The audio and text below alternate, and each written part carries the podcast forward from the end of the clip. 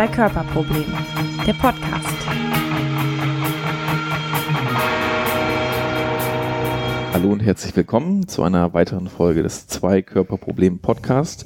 Heute eigentlich nicht als Zwei-Körper-Problem-Podcast, sondern Jan, sag mal, mit als welcher Podcast wir heute hier vereint sind. Der zwei Überkörpergabe Problem Podcast ist nämlich heute am Start.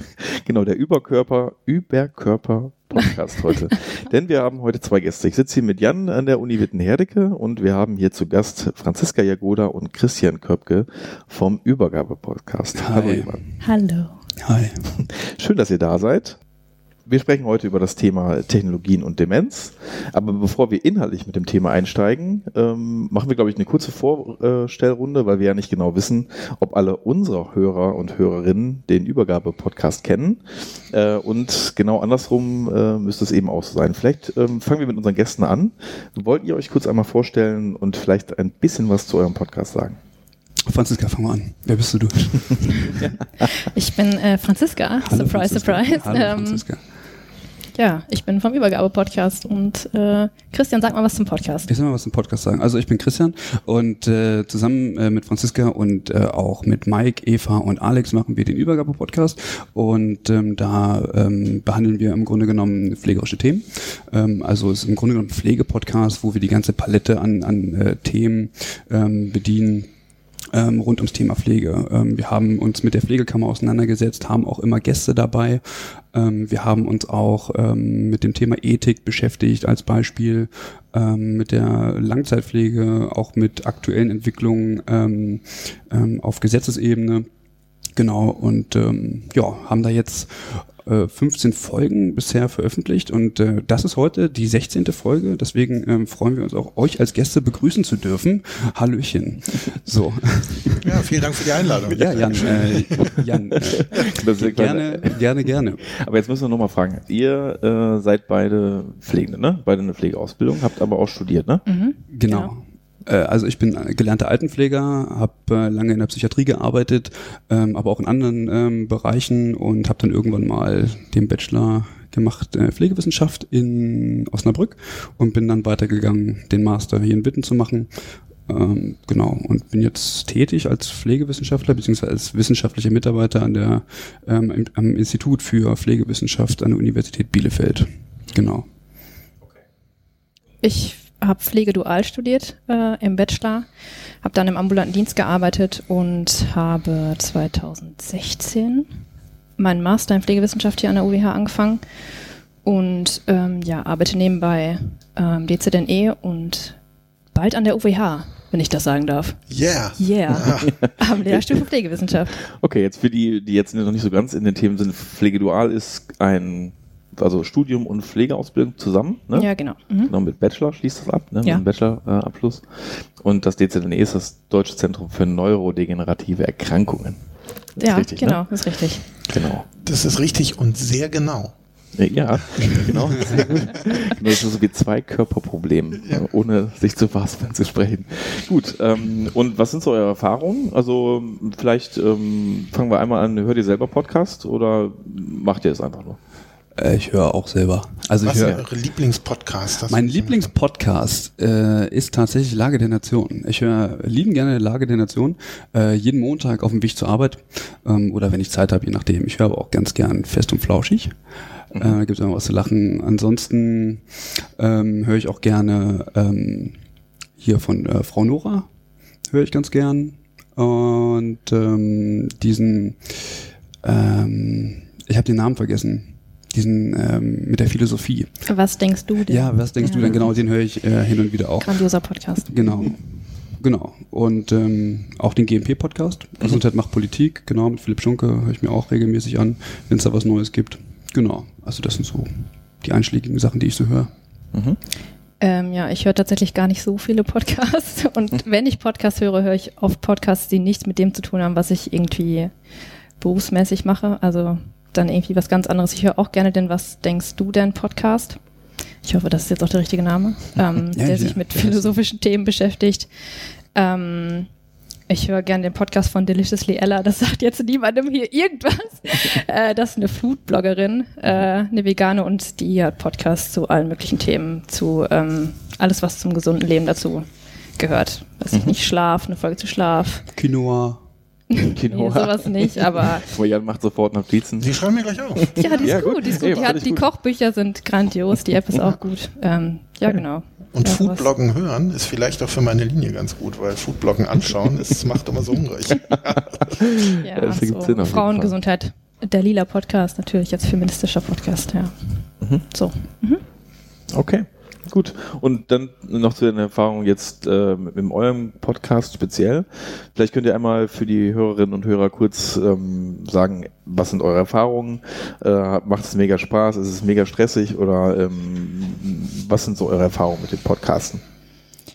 Äh, ich ich habe vorher tatsächlich nicht gedacht, dass es so viel Arbeit ist. Vielleicht kann man das mal, kann man mal so anfangen. Ähm, also die Folgen bedürfen schon einiger Vorbereitung meistens. Ähm, deswegen artet das bei mir persönlich dann manchmal schon in Stress aus, weil ich das Gefühl habe, ich kann irgendwie gar nicht das abrufen, was ich jetzt gerne gerade abrufen würde, weil ich irgendwie Angst habe, falsche Dinge zu erzählen oder so. Aber sonst ähm, macht es schon echt Spaß. Also die Vernetzung auch nochmal ähm, über Social Media und ähm, ja, man lernt total viele Leute kennen. Man lernt total viel auch beim Podcasten selbst, finde ich. Ähm, und doch, das macht echt Spaß. Ja, gehe ich mit. Also äh, hätte ich eigentlich auch nicht gedacht, dass das so stressig äh, sein kann. Ich dachte, wird so ein bisschen Gelaber so. mhm. Aber ist schon ein höherer Aufwand. Also wenn man es vernünftig machen will, ne? So, weil man eben, weil wir immer mit was mit Gästen machen und dann die Terminabstimmung und so weiter, dann dahin fahren und so. Also äh, das ist dann schon zeitlich aufwendig.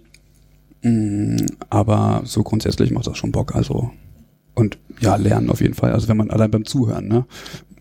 Klar. Aber ihr habt immer nur Gäste oder podcastet ihr auch, wie wir manchmal äh, dann irgendwie Drauf los. äh, drauf losreden? ähm, habt ihr auch solche Folgen oder habt ihr tatsächlich nur Gast, Gast und Gästinnen-Folgen? Gibt es Gästinnen? Gibt es das, frage, Gästinnen? das frage ich mich jedes Mal. Ich auch. Weiß ich, Jedes Franziska, Mal, wenn ich es schreibe. Gästinnen?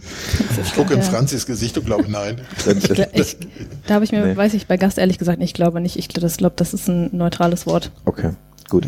Und anyways, gibt es äh, auch Folgen, wo ihr ganz alleine für euch seid? Ja, gibt es auch. Mhm. Folge 1. Folge, Folge, Folge 7. Folge okay. 1 und dann war es vorbei. Nee, nee, Folge Hat 1. sich nicht Folge, bewährt. Folge 1, ähm, Folge 7 auch. Okay. Und ähm, sonst weiß ich es gar nicht. Was denn? Nee, schon gut. Hatten wir nicht mal eine. Folge zusammen? Nee, aber da waren noch war Interviews die sieben, dabei. Ja, genau. Das war die sieben, ja, genau. Nee, bei der 7 äh, warst du nicht dabei. Okay. Ach ja, wir haben immer nur. Nein. Genau. Wir haben nämlich äh, immer nur Folgen alleine, wenn Franziska nicht dabei ist. Ja, Wenn nur Männer anwesend sind. Ah, das nur ist ein Männer anwesend Unterschied. Ach so. ja genau. Okay, ich sehe hier ist Ich glaube, das müssen wir rausschneiden. Aber wir können das, wir können diese, äh, äh, diese Einstellung ruhig drin lassen. Wir ist können auch eine gut. ganze Folge nur darüber machen. Das können wir auch machen. Nicht, Da habe ich jetzt- gar nicht so viel Schiss übrigens. Das wäre eine Folge, wo Markus, glaube ich, gerne dabei wäre. genau, und deswegen, ich bin auch ein bisschen traurig, dass. Markus heute nicht da ist. Ich habe mir so ein paar Finden nochmal überlegt, die ich hier reinschmeißen kann, um Markus doch mal so richtig aus der Reserve locken zu können, aber jetzt ist er nicht da. Ach, äh, ach äh, interessant, dann hau doch mal raus. Vielleicht hört er sich das ja an. Am Ende des Tages hört er die bestimmt, die Folge. Ja, am Ende des Tages sicherlich. Ja, die kommen dann zwischendurch. So. Okay, gut. Also Markus, schönen Gruß an dich. Du musst äh, ganz tapfer sein äh, über diese nächste Folge. Ähm, Aber erst wenn Franziska sich einen Stein ins Brett gefahren hat. ja. Vorher, vorher kommt sie nicht auf Hochtouren. Ich weiß auch gar nicht, ob Markus Folgen hört, wo er nicht dabei ist. Ich glaube, er ist so ein äh, narzisstisch veranlagt, dass er nur seine Oi, eigenen oi, Folgen oi. hört. Ja, ist ungefähr so wie bei Das mir. raus. doch, doch, genau so. Nein, Quatsch. Okay. Ja, jetzt habt ihr ja nur ihr, ich wollte gerade sagen, jetzt haben nur wir gequatscht. Wie ist mit euch? Hörst du Podcast, Sven? Oh. Achso, äh, ja, ich, äh, ich kann, also ja, ich höre auf jeden Fall sehr viel Podcast, ähm, auf jeden Fall. Ich, einfach auch so viele. Ich höre den netzpolitik.org äh, Podcast sehr gerne, den Sascha Lobo Podcast höre ich sehr gerne. Ähm, den kann ich auch wirklich nur empfehlen zu allen digitalen Themen. Was höre ich noch? Ähm, Es gibt zum Beispiel natürlich GMP-Podcast, ist klar. E-Health-Podcast natürlich auch. Ah ja, genau. Genau, mit denen ihr auch schon mal eine Folge hattet. müssen wir alle nochmal. Genau, muss man jetzt nochmal eben in der Öffentlichkeit. Ne, klar. Na klar, aber alle Themen, die, äh, oder alle Podcasts, die natürlich irgendwas mit digitalen Themen machen. Ich höre tatsächlich auch viel Radiosendungen, die einfach, äh, so WDR 5, Philosophisches Radio, normale Radiosendung, ne? Oder ähm, Quarks. Das ist so eine Wissenschaftssendung ne, von WDR 5, auch total interessant. Da ist so random Wissenschaftsthemen, da wird der Zebrafink besprochen, genauso wie irgendwie äh, regenerative Energien oder sonst welche Themen. Also irgendwie so Menstruationstasse. genau. Menstruation. Also das wären wirklich so äh, Themen, wo man eigentlich nie einen Berührungspunkt mehr oder weniger hat. Ähm, ja, gut, auf jeden Fall höre ich sehr viel und sehr gern Podcasts. Genau. Ich fand ja Podcasts eigentlich immer super langweilig und dachte, das ist schon ewig tot, bis ihr damit ankamt. Und dann habe ich doch nochmal wieder angefangen, jetzt Podcasts zu hören. Da ich aber ja trashig bin, ist mein Lieblingspodcast Pardiologie, den ich jeden Freitagabend mit meiner Frau zusammen an der Shisha hängt, dann ge genüsslich anhöre und mir anhöre, wie Charlotte Roche und Martin ihre Beziehung aufarbeiten. Und das wirklich genüsslich machen. Also das mache ich tatsächlich wirklich gerne. Wahrscheinlich sagt das unheimlich viel über mich aus. Mein ansonsten Lieblingspodcast ist natürlich der Übergabe-Podcast. Ja, das ist vollkommen klar. Habe ich gehofft, dass Bam, ich den in your, machen kann. in your face. Die größten Fans am Tisch. Äh, beim letzten Mal dann, der Ja. letzte konnte nochmal. Ich habe mir auch so ein paar Sachen mir auch vorher überlegt. Ich, ja. Ja. Sehr gut. Na, und sonst finde ich beim Podcast eigentlich immer am lustigsten tatsächlich fast, wenn wir freestylen. Also mir geht es auch so, dass das, das Vorbereiten manchmal ganz, ganz anstrengend finde und dann total glücklich bin, wenn man auch so den Gästen freie Fragen stellen kann, wenn man, wenn man gut mit denen kann. Ich glaube, da haben wir auch echt viel Glück gehabt. Wir haben tolle Leute hier schon gehabt oder auch online gehabt, die, wo man in nette Gespräche gekommen ist, wo man jetzt nicht irgendwie mit Textmarkern und alles sich hier unheimlich stark vorbereiten musste. Und manchmal finde ich es aber unheimlich entspannt, weil einfach da sitzen und ins Reden kommen und, und miteinander schnacken. Und also vielleicht ist das auch für alle, die es hören, total anstrengend. Aber ich finde, beim Aufnehmen macht es total Spaß. Es kommt, glaube ich, darauf an, was du für einen Gast hast. Also wir hatten ja zum Beispiel ähm, Professor Wingenfeld, äh, mittlerweile Professor, er hat einen Professor bekommen. Ähm, da entwickelt sich so eine Atmosphäre einfach auch nicht. Ne? Also ist halt eine Respektsperson so und wir befragen ihn einfach zu einem Thema, was in Deutschland einfach ähm, demnächst zum Gesetz wird und dann entwickelt sich einfach ähm, gar nicht so eine Atmosphäre, dass man da jetzt mal so frei quatschen kann, Ja. sondern es sind eher was Seriöseres, aber mit Bernhard Holle zum Beispiel ähm, war das viel lockerer. Also das kommt, glaube ich, auf den, auf den Gast drauf an, so wie, ja, das entwickelt sich. So, Sollen wir noch was zum Podcast, Podcast selber sagen? Natürlich, Oder natürlich. was äh, sollen wir sagen? Sag Ja, äh, also, ja, Ihr seid das, ihr seid das äh, Zwei-Körper-Problem, ähm, aber ein Körper fehlt. Richtig, genau. So. Ähm, Markus fehlt eigentlich. Markus genau, fehlt. richtig. Markus fehlt eigentlich, der leider heute nicht kann. Ähm, genau. Ja, was machen wir? Wir wollen uns eigentlich echt also mit Themen der Digitalisierung äh, im Kontext des Gesundheitswesens auseinandersetzen. Ähm, die Kollegen vom EHELS Podcast sind ja sehr aus dem Hintergrund Medizininformatik. Ähm, von daher haben wir natürlich immer auch Überschneidungen, würde ich sagen, thematisch. Aber ich denke, dass die auch noch immer wieder sehr spezifische Themen haben. Ähm, ich sag jetzt mal, keine Ahnung, irgendwie äh, Schnittstellen oder so äh, in der digitalen Patientenakte oder so. Das sind jetzt so Themen, die uns natürlich irgendwo auch immer interessieren, aber eher dann im beruflichen Kontext und das würden wir nicht so ganz intensiv im Podcast besprechen. Ähm, wir haben ja so Folgen gehabt, ja, wo wir über jetzt Liebesroboter, die letzte Folge, das wäre, glaube ich, jetzt nicht so ein Thema, was im IELTS Podcast eben ganz konkret besprochen worden werden würde. Aber wir ähm, fassen das noch ein bisschen breiter, würde ich sagen. Ähm, also wollen halt eher Gesundheit und Technologien ähm, ja, in, in verschiedenen Sphären beleuchten, sozusagen. Genau. Mhm. Ja. Und zu euch persönlich, was macht ihr so? Jan, erzähl mal, was machst du so? Ja, ich äh, mache viel Arbeit tatsächlich im Moment ähm, und nebenher ganz viel Familie, wie schon gesagt. Äh, ich habe ja zwei Kinder, die so in eurem Alter sind, die jetzt, gerade äh, äh, erwachsen werden und äh, ähm, und sonst bin ich eigentlich mal Tierarzt gewesen. Bin also komme nicht aus der Pflege im Tierarzt, habe Mediendidaktik nochmal drauf studiert, bin jetzt seit vier Jahren, viereinhalb Jahren hier an der Uni und äh, mache hier lustigerweise ganz viel Digitalisierung, obwohl ich mal gedacht habe, das wird nie wieder ein Thema sein. Jetzt gehst du nach Witten, jetzt war es das mit E-Learning und Digitalisierung und ähnlichem. Und im Moment können wir hier auf vielen Hochzeiten dankenswerterweise mittanzen.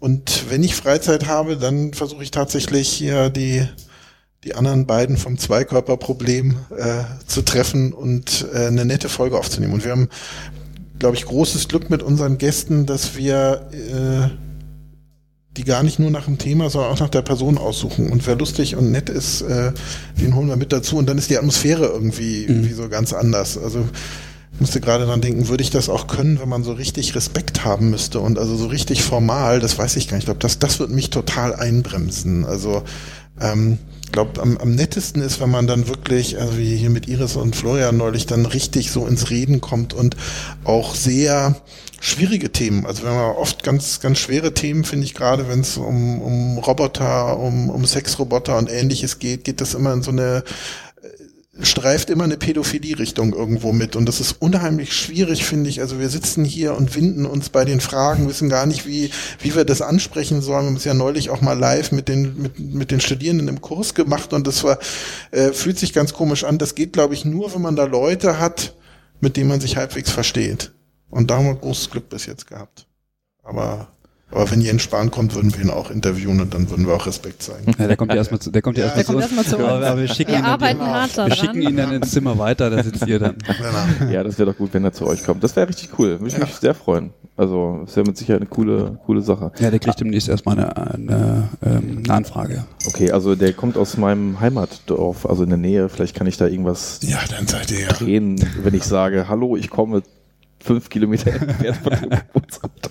Sie kennen mich nicht, aber äh, nein, Quatsch. Also das wäre auf jeden Fall sehr gut. Und ich glaube auch, dass wirklich das Interessante ist, wenn wir jetzt Gäste hätten, wenn wir jetzt Journalisten wären und wir müssten äh, da ja so harte Positionen irgendwie anstreiten oder so, das ist schon schwierig, glaube ich, auch und schwierige Themen. Aber auf der anderen Seite denke ich manchmal, wenn jetzt jemand mit einer total konträren Position bei uns drin wäre, der so total anti, sage ich jetzt mal, Sexroboter wäre oder oder wie soll ich das sagen?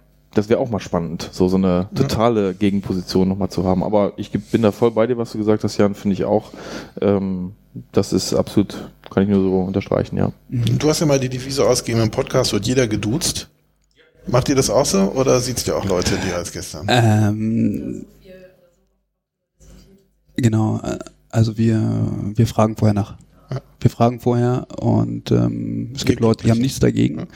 Ähm, es gibt aber auch Leute, die ähm, da sagen, nee, also sie wäre mir lieber. Was einfach daran liegt, ähm, dass wir relativ viele Zuhörende haben und dann ist natürlich die Frage, wie will die ähm, interviewte Person auch nach außen hin wirken. So.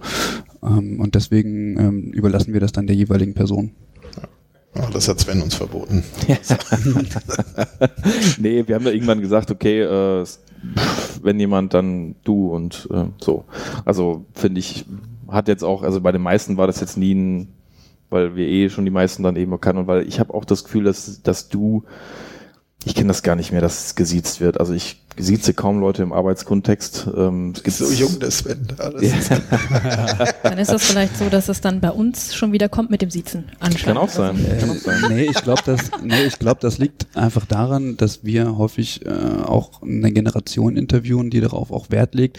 Ähm, also wenn ich mir jetzt vorstelle, wenn Christi Bienstein bei uns wäre, so, da würde man nicht auf die Idee kommen, äh, sie von vornherein zu duzen. Also auch wenn das vielleicht in einem kleineren Kreis passiert, ähm, aber so in dieser Situation ähm, würde ich dann wahrscheinlich doch eher die Frau Bienstein wählen, weil das einfach ähm, eine Person ist, die hohe Anerkennung so erfährt und eben auch noch aus einer anderen Generation kommt. Und ich glaube, es gehört auch ähm, ein Stück weit mit dazu, so diesen Respekt auch nochmal darüber ähm, ja, zum Ausdruck zu bringen. Auch wenn ich sagen muss, dass ich einfach Freund des Dus bin. Also dann weiß ich, wäre ich gern Engländer, damit ich dieses mhm. Problem nicht immer habe. Ich finde es auch immer wieder total erstaunlich, wie viel, was auch immer, wir in Du und Sie legen in Deutschland. Also da stecken immer so harte Konstrukte dahinter, finde ich. Also zum Beispiel, dass es was mit Respekt zu tun hat. Also warum kann ich einer Person, die ich duze, nicht genauso viel Respekt entgegenbringen wie jemandem, den ich sieze oder sowas? Also das kann man. Ja, natürlich kann man aber das, was du gerade gesagt hast, so, man gibt Es ihr ist halt so, so dieser, dieser, ich finde das so krass. dieses manchmal. Gefühl, was da mitschwingt. Ja, Aber ich glaube, wir haben das oft vorgelebt. Es gibt oft Ja, so in klar. Talkshows, dass Leute, die sich jahrelang duzen, dann auf einmal im Talkshow-Interview wieder siezen, weil sie das Gefühl haben, das muss irgendwie noch so sein. Und, ich, und, und, und dann wirkt es so wenig authentisch oft ja auch, Mhm. ne? weil beide das so ein bisschen vorspielen. Aber das ist, glaube ich, tatsächlich so ein ganz deutsches Problem, dass es, wenn es nach außen geht, irgendwie gesiezt werden sollte. Ja, und da darf man auf jeden Fall als jüngere Person der älteren Person nie das Du anbieten. Also man muss immer warten. So. Ja, genau. Und da, ja. Ja, ich kann das auch, ich kann das auch verstehen. Also ich bin da eigentlich immer sehr schnell, dass ich du anbiete. Ich habe es jetzt einmal erlebt, dass jemand gesagt hat, nee, ich möchte lieber beim Sie bleiben. Ja, es tut mir Äh, leid. Genau.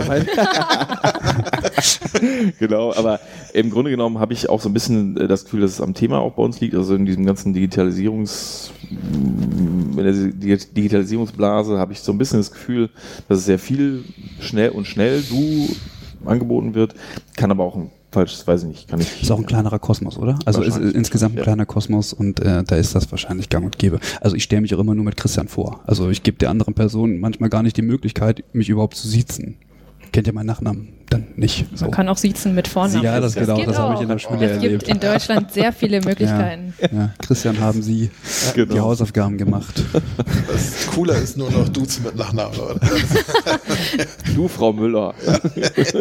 so wie in der, in der Grundschule oder was, ne? Aber das habe ich auch schon oft erlebt, so, dass, dass du und Sie und Vornamen.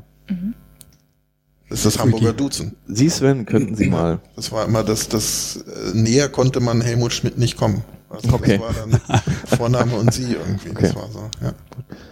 Okay, jetzt habe ich aber noch nichts über mich gesagt. Dann sind wir total äh, über die, äh, ist auch jetzt glaube ich nicht von höchster Relevanz, aber ich arbeite auch an der Universität Witten-Herdecke und ähm, ja, beschäftige mich jetzt seit keine Ahnung wie vielen Jahren auch nur mit Digitalisierungsthemen, primär eigentlich in Forschungs- und Entwicklungsprojekten, also in so klassischen F&E-Projekten. Ähm, ja, schon eine Schmerz-App mitentwickelt und eine Demenz-App und jetzt bin ich hier in einem Projekt in der UWH bei Jan im, im Lehrstuhl, wo wir eine digitale Patientenakte adaptieren in der pädiatrischen Versorgung von Kindern. Also in der äh, Palliativversorgung von Kindern. Äh, was extrem spannend ist, weil wir da in einem Krankenhaus sind, ähm, ja, A, gibt's das Setting super selten. Es gibt halt, glaube ich, Mhm. nur drei Stationen in Deutschland. Das war die erste. Ähm, und die dokumentieren nah, nahezu komplett noch äh, mit Papier, so Pencil Paper. Und das ist halt total spannend, äh, da mit den Nutzern zu sprechen, was die sich wünschen und auf welchem, also was sie sich eigentlich wünschen. Ne? Das sind zum Teil sehr banale Dinge. Man spricht immer so viel über künstliche Intelligenz und über so große Themen so. Und äh, die Realität ist aber häufig noch, dass die kleinen Dinge sozusagen ähm, da einfach Probleme sind, die sie gerne adaptiert haben wollen würden. Ähm, ja, genau. Das mache ich. Aber eigentlich, also cooles Thema. Also äh, jetzt auf einer pädiatrischen Station mit Mhm. ähm, Fokus Palliativversorgung. Das glaube ich echt.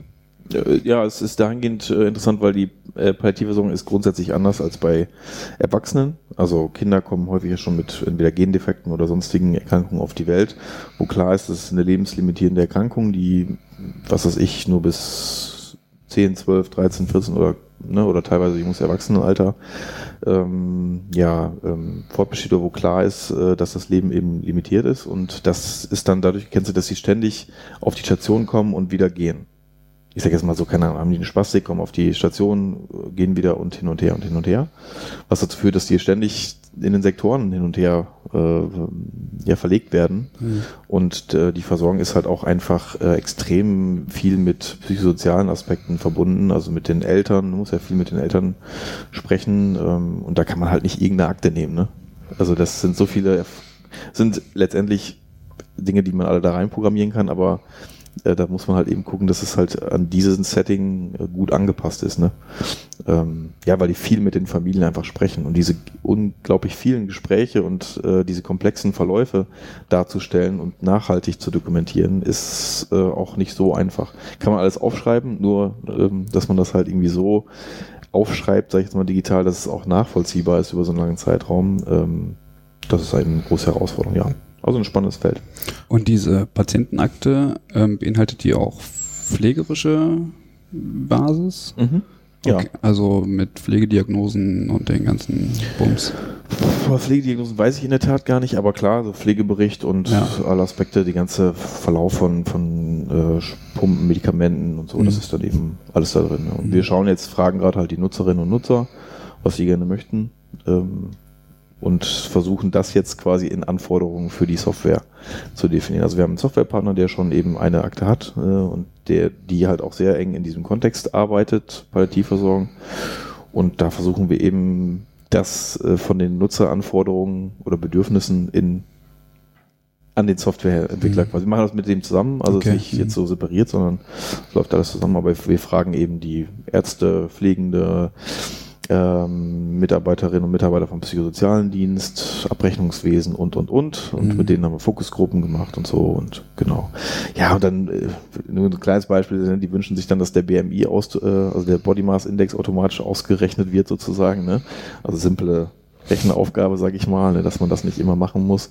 Oder bis, bestimmte Scores von irgendwelchen Einschätzungsskalen direkt ausgerechnet werden. Ne? Also da fragt sich natürlich keiner, äh, ob irgendwelche künstlichen Intelligenzen oder sonst welche komplexen Verfahren irgendwie da ähm, stattfinden, sondern das sind halt wirklich so in, An in Anführungsstrichen kleine Wünsche, würde ich mal sagen, was teilweise schnell umsetzbar ist, aber ähm, ja, dann auch wieder in der, in der tatsächlichen Programmierung sicher auch wieder schwierig wird. Ne? Mhm. Also, genau, ja. Also Cool. die suchen, also das ist ja quasi eine physische Akte, ne? Und ich habe selber mal, ich bin ja auch Krankenpfleger gewesen und habe selber auf einer Intensivstation gearbeitet, wo es nur ähm, Papier gab und dann gab es einen Umbau und quasi einen Monat auf den anderen gab es dann alles nur noch digital. Ne? Also wurde aber alles auf einmal umgestellt, mehr oder weniger, also Bestellwesen und und und, ne? Medikamentenbestellung und also alles und äh, das war schon ganz spannend, ne? weil vorher hat man immer die Akte gesucht. Das hört sich, ist ein total banales Thema, aber wenn du äh, an Intensivpatienten zum Beispiel arbeitest und da sind äh, ganz viele verschiedene Menschen, wollen immer an die Akte, der Physiotherapeut und und und und der Arzt vor allen Dingen und der muss seinem Chefarzt äh, Report halten und so, ja, und dann Mhm. sucht man halt ständig die Akte. Genau, was das zu Mehrarbeit führt, wenn du nicht dokumentieren kannst, weil irgendjemand anders die im Büro liegen lassen Ja. hat. So, genau, schwierig. Äh, ich total. in der, im Krankenhaus äh, auch ähm, festgestellt, Okay. dass dieser physische Kram einfach ähm, dazu führt, dass man eine lückenhafte Dokumentation hat, das wirklich zu Mehrarbeit führt. Ja, und du Mhm. bleibst einfach länger, weil du die Akte einfach nicht hast. Du kannst nicht dokumentieren, du hast keine Informationen, nichts, gar nichts. Äh, Das ist einfach schwierig. Dann suchst du die, dann gab's Rundmails, wo ist die Akte, wegen der Abrechnung, MDK kommt, Mhm. ach herrje. Ja, oder allein, äh, wenn man sich mal so komplexe Krankheitsverläufe anguckt, ne, bei so einem Kind, wenn das halt schon, sag ich mal, 20 Mal da war und immer wieder wegen anderen Sachen und man fragt sich, äh, was war, hat dir nochmal gut geholfen äh, vor fünf Aufenthalten, ja, dann such mal so eine Akte durch, ne? Also, äh, Auch die ähm, Grundlage, auf der dokumentiert wird. Ähm, du wirst bei der Einbestellung wirst du Sachen gefragt, die gleichen Sachen wirst du bei der Aufnahme nochmal gefragt, Ja. dann fragt dich der Arzt bei der Aufnahme nochmal die Sachen als Patient Mhm. oder als Patientin. Äh, denkst du dann, was ist los, Leute? Also wie oft soll ich euch das jetzt noch erzählen? Hast du einfach keinen Bock mehr. So, es Mhm. könnte einfach viel, viel schneller ähm, ja, die Information transportiert werden. Jeder weiß, mit welchem Patient das hier zu tun hat. Aber na gut. Ja, Ich glaube, bei uns eben auch mit dem großen Problem vom Stationieren ins Ambulante. Ne? Und wer gibt die Informationen weiter? Und meistens sind sonst erstmal die Eltern, ne? die so das erzählen, was sie im stationären Bereich verstanden haben Ja. und dann wieder an den Kin- Kinderarzt weitergeben. Und da ist natürlich eine elektronische Akte, die die vermeintliche Überweisung, die ja dann doch nicht das hergibt, was sie sollte, gut ersetzt und man genau nachschauen kann, was wirklich passiert ist. Genau. Ja. Ja, und es ist, äh, also was die User oder was die Leute da sagen, ist wirklich, ähm, die sind natürlich sehr gewöhnt ans physische Dokumentieren, klar, ähm, aber nee, klar, sie haben einfache Wünsche, aber auch allein schon, dass man äh, die Ängste sozusagen, dass man nicht mehr ähm, unabhängig dann dokumentieren kann. Also sie so fragen sich zum Beispiel, ob es dann mehrere Plätze gibt, wo man dokumentieren kann. Also von wegen, wenn da jetzt nur ein Computer steht, Mhm. dann, also man kriegt automatisch schon Sachen für die Implementierung oder für Testungen irgendwie raus.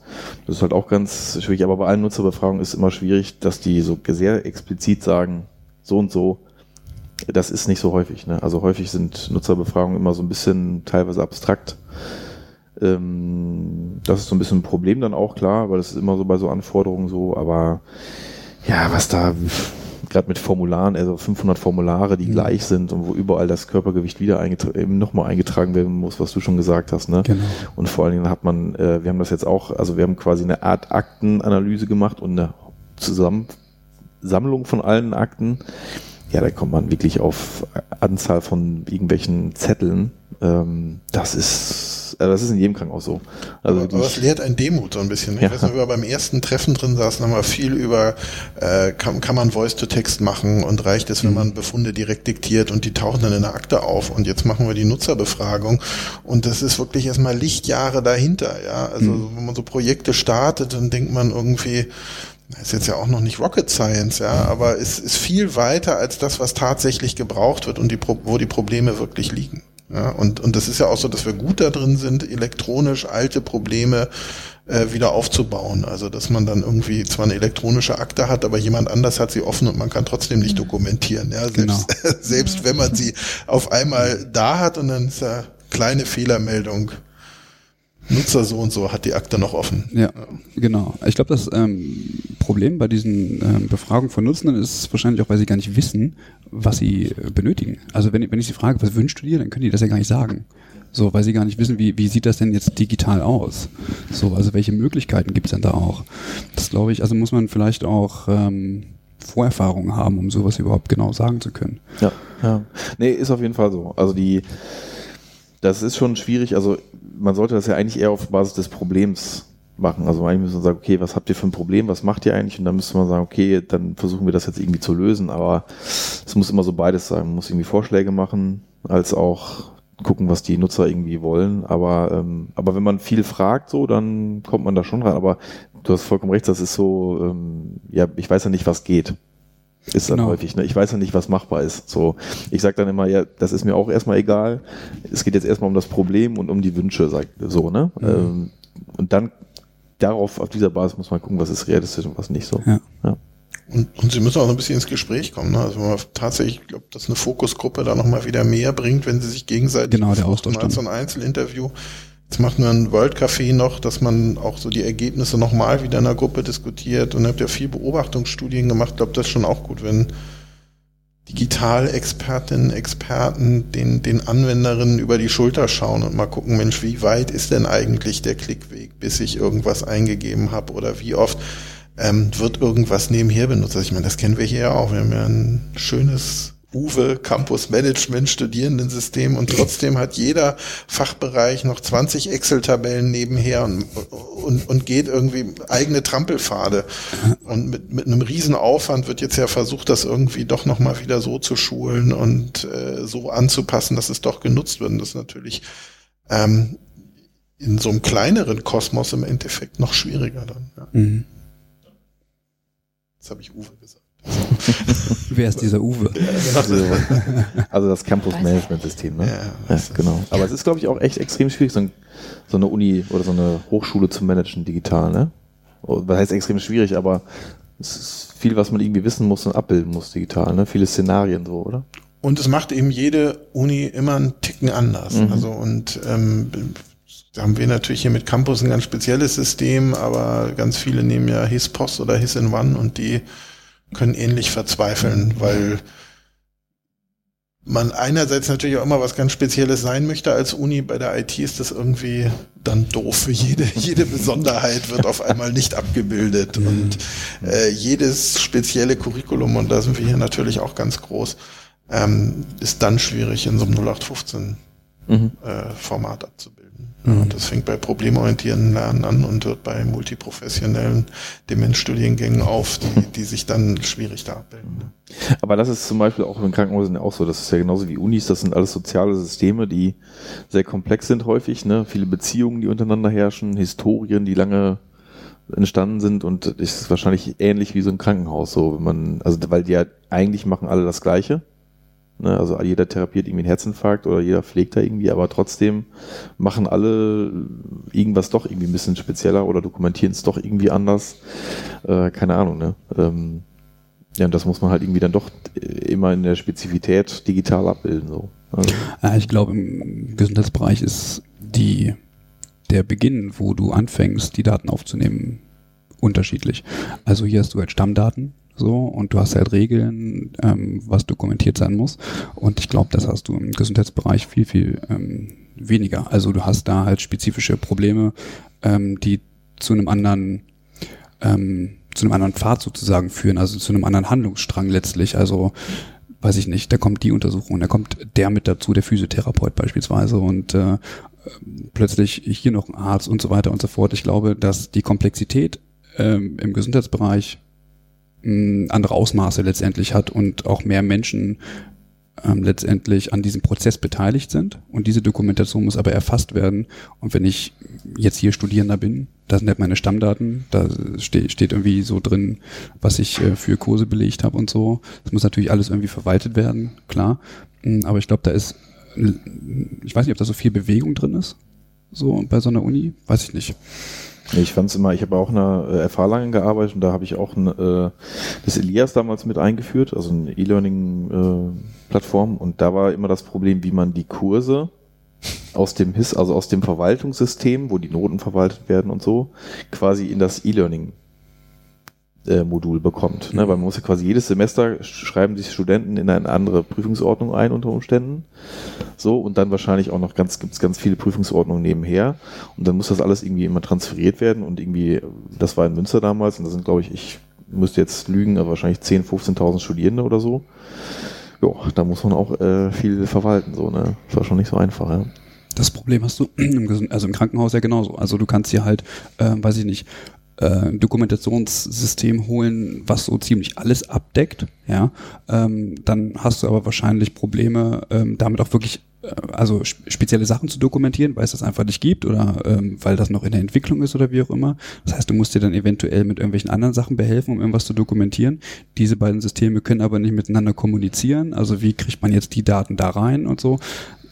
Also ich glaube, ITler im Krankenhaus wäre ich nicht gern. Na, ich glaube, ist auch tatsächlich sind wir ja ganz individualisiert. Also wir dokumentieren ja nie alles, sondern wir dokumentieren ja das, was wir persönlich für wichtig halten, was wir mhm. brauchen, um unsere Diagnose zu stellen. Und jetzt wissen wir, je mehr man zum Experten wird, umso weniger Schritte geht man bis zur Diagnose. Und Früher hätte ich vielleicht zehn Schritte dokumentiert, jetzt dokumentiere ich drei. Und das sind aber vielleicht ganz andere, als du dokumentierst. Und ähm, auf einmal muss eine IT damit klarkommen, dass jeder das einen Ticken unterschiedlich macht. Und dann haben sie irgendwie Watson teilweise in Krankenhäusern ausprobiert und festgestellt, das kann nichts, weil die Daten nicht gut genug sind, weil jeder anders mhm. dokumentiert. Ja.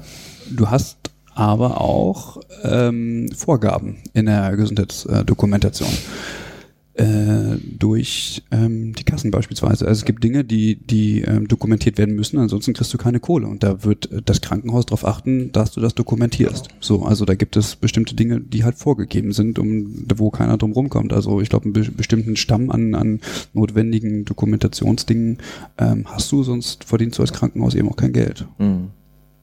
Das ist zum Beispiel auch spannend bei der ganzen, oder bei unserer Studie jetzt gerade. Wir finden ja, ich glaube, wir haben jetzt schon, ja, nicht 150, aber knapp, also weit über 100 Dokumente gefunden, die da irgendwie genutzt werden. Ne? Also es sind so banale Sachen wie, ich sag jetzt mal, ein Beatmungsprotokoll oder ne? Äh, so, so Kontrollbögen oder sowas oder Assessments oder so. Und ähm, diese ganzen Sachen, wie du sagst, haben ja alle immer wieder eine bestimmte Folge, also sei es Abrechnung oder wer auch immer damit was macht. Und das halt alles nochmal da zu implementieren und diese Prozesse durch, zu durchdenken, da braucht man echt ein gutes QM und, und das, ja, mhm. ich bin auch gespannt, wie es dann bei uns läuft.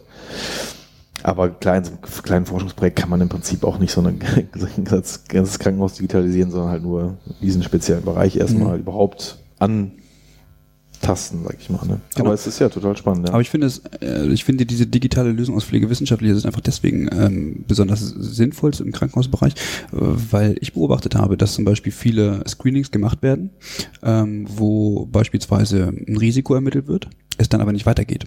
Also ähm, wo bleibt dann das Assessment oder wo bleibt dann jetzt die Maßnahmenplanung? So, also ähm, das heißt, es wird irgendwie ausgefüllt, weil es gesagt wird, du musst das machen, aber am Ende hat es keine Konsequenz. Und wenn ich, wenn ich das digital mache, dann kann es ähm, zum Beispiel sein, dass mich das äh, System dazu zwingt, einfach ähm, diesen Dokumentationsprozess weiterzumachen. Also beispielsweise beim Delir oder bei, bei, bei einer Ernährungssituation, ähm, die einfach problematisch ist, dass ich ähm, in der Pflege dazu aufgefordert bin, ähm, das Risiko, was ich da jetzt habe, ernst zu nehmen und nicht einfach den Zettel zu nehmen, in die Akte zu heften und das war's.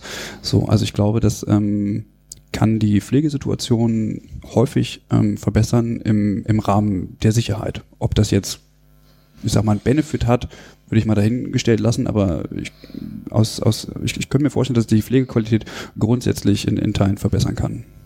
Ja, das ist ja wie bei vielen Digitalisierungsthemen, es gibt eine hohe Plausibilität, äh, dass das sinn, sinnvoll ist. Ist immer so, dass man nicht zehnmal äh, den Wert X aufschreiben muss, ist, Ja. ne, sind wir alle einig, dass es wahrscheinlich doof ist und nicht, nicht effizient, sondern es ist wahrscheinlich gut, wenn man den nur einmal aufschreiben muss. So, aber Nutzen nachweisen ist dann trotzdem. Ich glaube, das ist eben der wesentliche Punkt, dass ein Schritt mehr gehen muss, als einfach eins zu eins das kopieren, was man vorher auf Papier gemacht hat. Es geht nicht darum, nur zu dokumentieren, sondern eben auch tatsächlich Rückschlüsse zu ziehen und Verknüpfungen zu Genau. haben.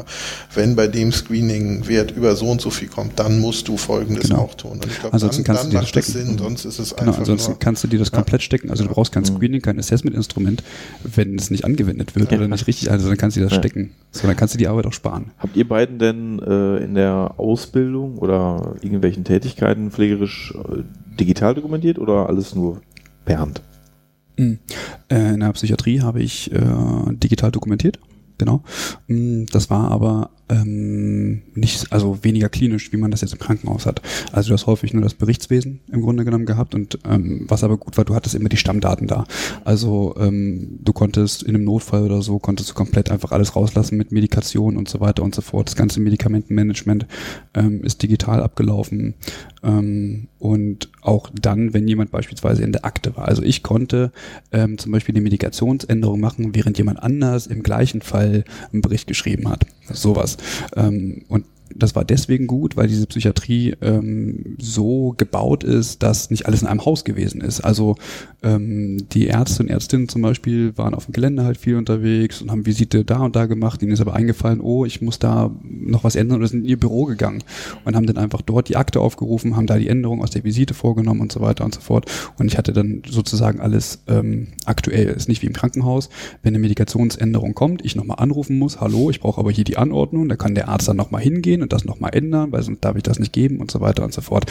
Also ich glaube, äh, vom zeitlichen Aufwand ist das ähm, schon gut gewesen. Und ansonsten ähm, habe ich digital und analog immer im Wechsel. Also es kommt drauf an, was du dokumentierst. So. Ja. Ich, ja, ich bin immer ein ganz schlechtes Beispiel, weil ich tatsächlich in meiner ganzen Zeit nie irgendwie mal digital äh, dokumentiert habe. Gut, jetzt habe ich natürlich auch nicht so lange in der Praxis gearbeitet, muss man jetzt auch dazu sagen.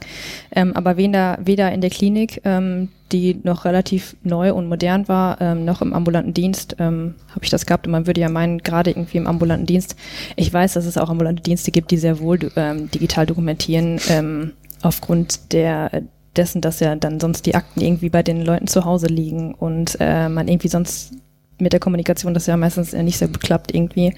Ähm, aber selbst ähm, da habe ich nicht damit gearbeitet. War spannend, ne? Also wie, also bei mir ist die Tierarztzeit 15 Jahre her und wir haben zum Schluss nur nur digital dokumentiert. Also da wir haben natürlich auch keine Kassen gehabt und haben alles privat abgerechnet und sowas, aber da war das, da war das damals schon vollkommen klar in den Kliniken und, und, und hier hinken wir eigentlich in einem Bereich, wo wir alle einig sind, dass es viel Sinn macht, weil es, weil es viel erleichtert, weil es Sachen auch automatisieren würde, äh, doch hinterher und tun uns sehr schwer. Natürlich auch, weil es unheimlich reglementiert ist und viele drauf gucken und viel Ängste natürlich auch bestehen und und die Schnittstellen noch nicht passen. Genau wie beim Ilias und dem HIS äh, ist es irgendwann dann mhm. doch immer schwer, verlustfrei Daten zu übertragen. Ich habe aber das Gefühl, dass es im Bereich der Altenhilfe, also stationäre Altenpflege, ähm, mehr digitale Dokumentationsformen gibt, als es beispielsweise im Krankenhaus der Fall ist. Vielleicht liegt es an den weniger vorhandenen Schnittstellen. Auch da hat man keine Schnittstelle zum Hausarzt oder zumindest kenne ich äh, kein Beispiel. Es mag da sicherlich auch äh, positive Beispiele geben. Ähm, aber dort habe ich häufiger erlebt, dass äh, digital dokumentiert wird. Mhm. Tatsächlich. Ja, guck mal, ich habe ähm, mit dem Studium angefangen 2007 und in dem Jahr wurde diese Intensivstation, auf der ich damals tätig war, ähm, von analog auf digital umgestellt und halt auch baulich komplett umgestellt. Das äh, war der Prozess quasi, wovon ein in einem Monat letztendlich alles digital war. 2007. Und jetzt Mhm. bin ich gerade hier in 2019 und bin in einem Projekt, wo da ein Krankenhaus die nahezu alles analog macht. Ne? Also Gibt's alles. ähm, genau, da muss man ehrlich die Realität nochmal vor Augen führen, was eigentlich, also es gibt eine hohe Diversität, ne? also hochspezialisierte Kliniken und so, die sehr weit sind, was vorangetrieben Aber wird. wie lange ist das denn her, dass Sie uns diese Krankenkaska- Krankenkassenkarten mit dem Chip gegeben haben und gesagt haben, da habt ihr bald all eure Daten drauf und die tragt ihr dann von Oh, ich glaube, Also das, Anfang war, glaube ich, 2001, 2002, zwei- irgendwas zwischen 2001 Aber da war der Chip, 2004. hat er, glaube ich, war der Chip noch nicht drauf, oder? Nee, da, die Karte wurde dann quasi Ja. ausgegeben. Genau. Das muss ich glaube, der, der Chip, also äh, damals im Studium in Osnabrück, ich habe 2012 gestartet, ich möchte meinen 2013 oder 2014 war es soweit, also da gab es diesen Chip schon, die Karten waren schon ausgegeben. Und da habe ich gelernt, dass dieser Chip äh, verschiedene Dinge kann, so, äh, dass man da äh, Rezepte drauf speichern kann und Befunde und so, aber dass sozusagen es da noch Sicherheitsprobleme gäbe, so und diese ganzen HL7-Konverter und so weiter, was man da alles braucht, ähm, dass das alles noch nicht so weit war und auch die Hausarztpraxen da noch gar nicht ähm, das sozusagen speichern konnten. Und ähm, das hat sich jetzt erledigt. Also ich, ich habe ich hab nichts auf meiner Karte. Ich, hab, ich, bin jetzt um, ich bin jetzt umgezogen und wollte meine, habe äh, bei der AOK angerufen. gesagt, Ich bin übrigens AOK versichert, so viel zu meinen Gesundheitsdaten. ähm, ähm, äh, hier, ich, brauche, ich habe eine neue Adresse und so. Ja, habe ich geändert. Und sie müssen das aber auf der Karte noch ändern lassen. Und früher war es so, dass ich dann wirklich ähm, dahin gehen musste, muss in so ein Gerät stecken, damit die dort meine äh, Adresse ändern können. Mittlerweile kann ich das auch äh, bei meinem Hausarzt machen. Ah. Genau, sie hat erzählt, dass die jetzt mittlerweile Zugriff darauf haben, auf diesen Chip und dann können die das tatsächlich auch ändern. Nicht alle, aber vielleicht habe ich Glück.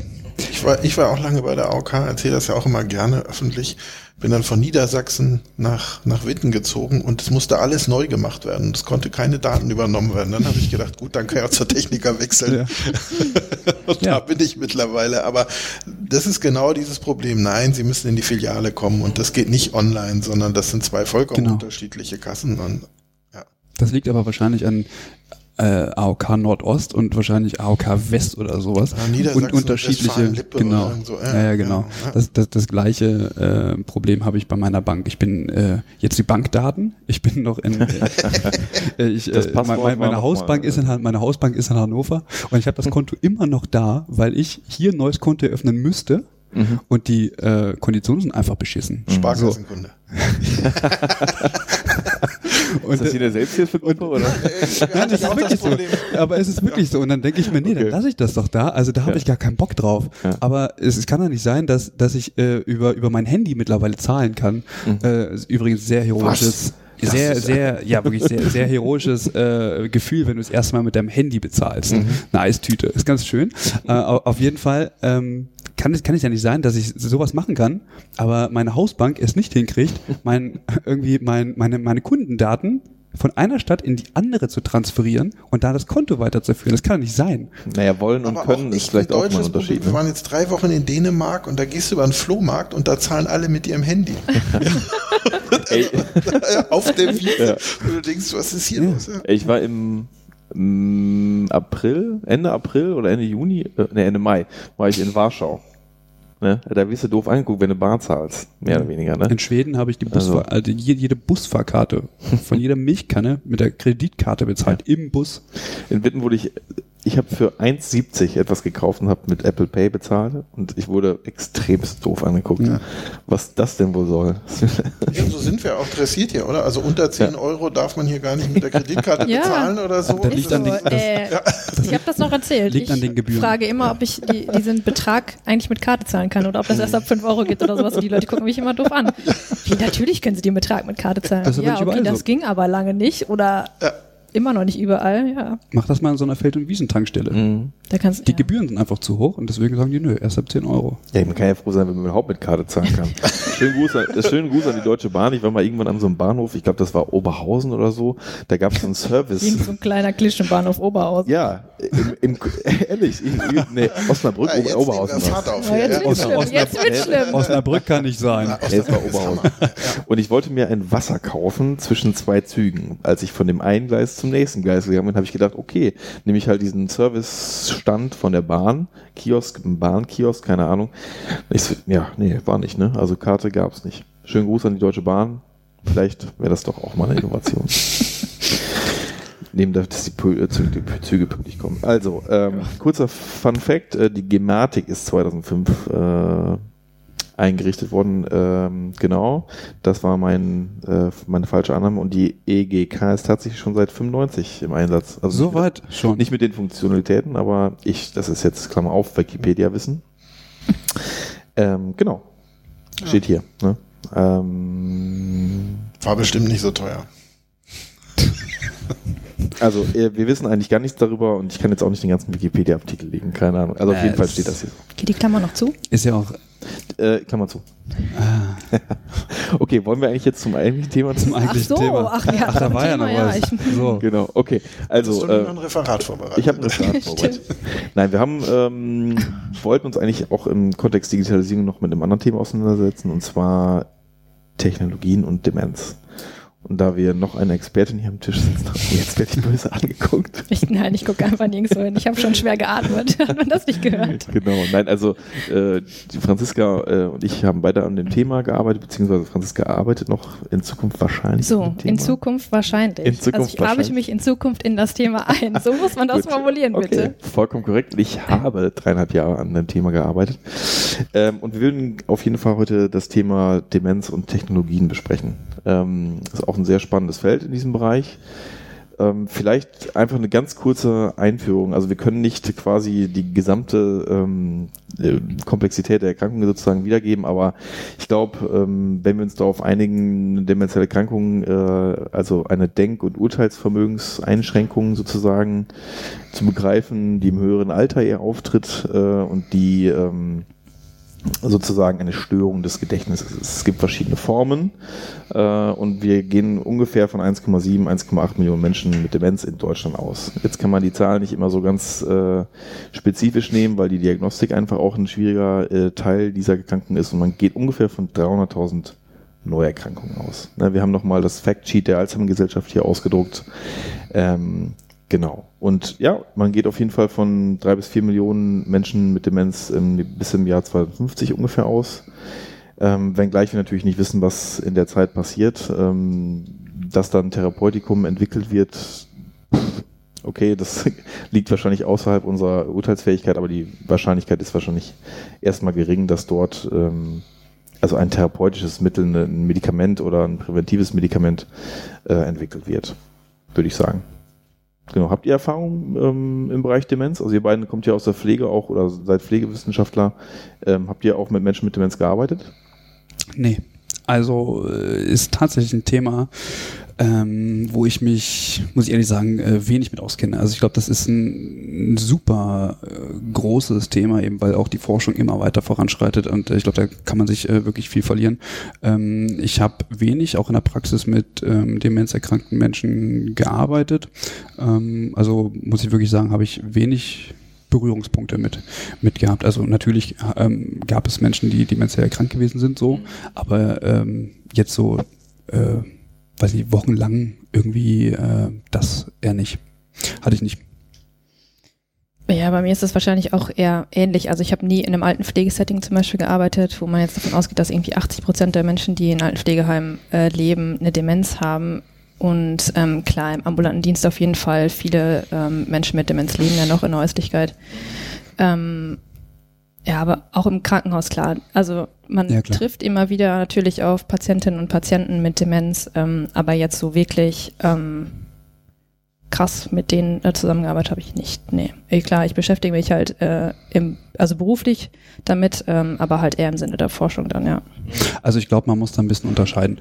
Ähm, wenn du jetzt ähm, beispielsweise in der Altenpflege tätig bist ähm, und du hast da wirklich eine Station oder einen Wohnbereich, wo wirklich nur demenzerkrankte Menschen leben und der auch so ausgestaltet ist, dass du dort ähm, gut Pflege von demenzerkrankten Menschen machen kannst, dann ist das, glaube ich, nochmal ein anderes mit demenzerkrankten Menschen arbeiten, als wenn du im Krankenhaus bist und demenzerkrankte Patienten, Patientinnen dort mit einem Oberschenkel-Halsbruch vier Tage, fünf Tage ähm, sind.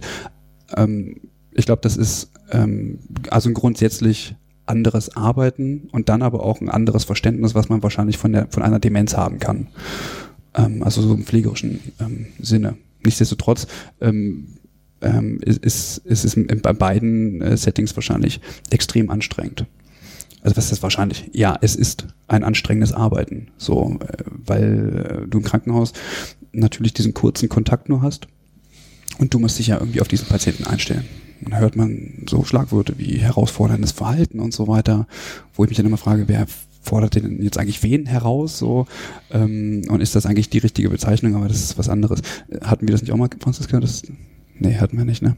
In einer Folge meinst du? Nee, nicht in einer Folge, ob wir uns. Ähm, ja, wir haben doch, wir haben, wir uns haben da uns lange darüber drüber unterhalten. Ja, ob Genau. man das jetzt äh, herausforderndes Verhalten nimmt oder Also vielleicht für die, reagierendes, responsive und so. Ja. okay, für die Hörerinnen und Hörer nochmal, also herausforderndes Verhalten bezeichnet man als die Verhaltensformen, die im Rahmen der Demenz auftreten. Also aggressives Verhalten, Wegrennen, Schreien, oder solche Aspekte, also die man, Ja. ne, also sehr vielfältige Formen äh, von Verhaltensbeobachtung, um das jetzt erstmal ganz neutral Man kann es zu auch Wandern nennen und nicht Wandern. wegrennen. Ja, ne? genau. Also Lauftendenzen. Lauftendenzen, Lauftendenzen, das ist auch nicht immer nur Aggression, sondern auch einfach nur Agitiertheit. Ohne Aggression gibt es Mhm. auch sehr viel. Das ist ein sehr komplexes Genau, es ne? ist sehr, sehr individuell und unterschiedlich, ähm, wie sich das ausprägt, ja. Aber man kommt ja auch- unterschiedlich, nicht nur von der, also vom Status der Erkrankung, sage ich jetzt mal, auch aber von der Art der Demenz zum Beispiel. Genau. Aber Wo, wo kommt denn das her? Also wir haben ja hier mal mit Detlef Rüsen mal so einen langen Tag gemacht über Angst und Demenz, wo wir geguckt haben, was ist denn eigentlich der Auslöser für vermeintliche Aggressionen und ähnliches. Und ist es tatsächlich ein aus sich aggressives Verhalten oder ist es nicht tatsächlich eine Angst und eine Unruhe, ein ähm, Unvermögen mit der Situation klarkommen zu können und dann einfach ein Anbieten von jeglicher Form von Verhalten, was eben auch gar nicht passend in der Situation sein muss, sondern wo man einfach ausprobiert, wie kann ich jetzt mich in dieser Situation überhaupt zurechtfinden, die mir überhaupt so unvertraut vorkommt. Genau. Ja, ich glaube, das sind jetzt, du hast jetzt ganz viele Dinge auf einmal genannt und wahrscheinlich könnten wir jetzt eine Folge daraus Mhm. äh, ja, stricken. Das ist, ja, also es gibt sehr viele Ansätze, die ähm, versuchen zu erklären, woher diese Verhaltensweisen kommen und was Menschen mit Demenz damit ausdrücken wollen und warum sie vielleicht so reagieren. Ähm, das sind zum Beispiel das, was du gerade gesagt hast, also zum Beispiel Angst, die sie zum Beispiel über agitiertes oder aggressives Verhalten zeigen. Aber das muss man dann als Pflegender natürlich auch erstmal wissen. Mhm. Also ähm, wenn ich halt jemanden sehe, der irgendwie, keine Ahnung, am Fenster rüttelt oder sowas die ganze Zeit oder jemanden anfängt zu hauen, ähm, dann nehme ich das vielleicht erstmal einfach nur als aggressives Verhalten wahr, aber weiß nicht, was eigentlich dahinter steckt. Und ähm, auch wenn manche Leute das vielleicht nicht so gerne hören, aber da spielen auch ähm, pathophysiologische Veränderungen im Gehirn auch eine Rolle, weil zum Beispiel wenn der Cortex verändert ist oder sowas, dann können wir halt keine rationalen, also normalerweise ist der Cortex ja dafür da, dass wir rationale Entscheidungen treffen oder eine emotionale Entscheidung etwas abgedämpft wird, sage ich Mhm. jetzt mal so. Und wenn der zum Beispiel verändert ist, dann kommt es vielleicht zu einer Überreaktion oder sowas, die ähm, aufgrund der Erkrankung halt nicht anders abgedämpft werden kann zum Beispiel. Also da sind halt so viele unterschiedliche Dinge. Ähm, Mhm. ja, es Aber- gibt natürlich noch 5000 andere Theorien. Ich glaube, Mhm. wir müssen jetzt. Ja, es kommt darauf an, wie man fragt. Ne? Also es gibt verschiedene Modelle Ja, ja, sozusagen. genau. Ne? Das ist äh, kontextabhängig und auch personenabhängig. Ne? Ich kenne es auch aus dem Bekanntenkreis, glaube ich. Also da, der Menschen mit Demenz reagieren auch einfach manchmal auf andere Menschen. Also die Schwiegertochter ist, äh, da reagiert der Mensch mit Demenz vielleicht anders als auf, keine Ahnung, Kind, Enkel, Nachbar. So. Genau, aber ich finde, äh, in diesem Verständnis, ähm, da, also davon ausgehend, dass, ähm, also dieses Verhalten jetzt sozusagen als herausforderndes Verhalten zu beschreiben ähm, und mal zu gucken, woran liegt das eigentlich? Plötzlich bin ich hier herausgefordert, Mhm. ähm, mit dieser Situation äh, umzugehen und zu schauen, was, also was hat denn das jetzt ausgelöst beispielsweise? Also ist es vielleicht nur der Ortswechsel, ist es vielleicht das Licht, hat er sich an irgendwas erinnert oder äh, das, das kann ja alles sein. Das heißt, im, im Grunde genommen finde ich, wechselt sozusagen diese, diese ähm, Bezeichnung herausforderndes Verhalten im Sinne von, ähm, da fordert mich jemand heraus, so mit seinem Verhalten, aber äh, eigentlich bin ich als, als jemand, der das professionell sehen sollte, ähm, angehalten, genau jetzt zu schauen, ähm, dieses Verhalten ähm, zu interpretieren und darauf adäquat zu reagieren. So, und dann ist es plötzlich, dann, also dann wandelt sich so dieses ähm, herausfordernde Verhalten, diese, diese Begrifflichkeit. Ähm, und ähm, deswegen ist wahrscheinlich diese englische Bezeichnung einfach viel, viel passender. Zumal Studien eigentlich auch zeigen, dass Menschen mit Demenz an einem bestimmten ähm, Punkt nicht mehr quasi proaktiv agieren. Das kommt noch dazu. Also die können quasi nicht aktiv herausfordern, sondern die sind eigentlich eher in einer reaktiven ähm, Position und da passt das, äh, der Begriff dann einfach gar nicht mehr und impliziert halt was ganz anderes so. Diese Studie machen wir in die Show Notes, dann entkräften wir sozusagen immer, wenn jemand sagt, ähm, Das können wir machen. Herausforderung. Aber da geht es nur um Agitation und Aggression. ja, immerhin, ein Teil. Ja, das ist schon, das, das ist schon das schwierigste Symptom an sich eigentlich. ne? Also eins der schwierigeren Symptome umzugehen so oder zu verstehen einfach, warum Menschen mit Demenz Ja, das führt auch zu weiteren ähm, Problemen. Also wenn ich dieses Verhalten habe, wie reagiert man denn? So, äh, machst du Bettseitenteile hoch? Also du hast ja keine Möglichkeit, das irgendwie zu regulieren. Erst recht nicht im Krankenhaus, wo alles nur äh, Zeit, Zeit, Zeit ist. Du hast keine Zeit, irgendwie was zu machen. Also du hast gar keine Möglichkeit, dich im Grunde genommen auf diese Situation so einzulassen ähm, und adäquat zu reagieren. Also, also bist du natürlich irgendwie, äh, weiß ich nicht, so funktional ausgerichtet und, und ähm, ähm, ja, machst Bettseitenteil hoch so, und plötzlich hast du schon ein Bein im Gefängnis, um es jetzt mal hart zu sagen. Ne? Und das führt dann wieder weiter. Also damit kriege ich ja die Agitation letztendlich nicht in den Griff.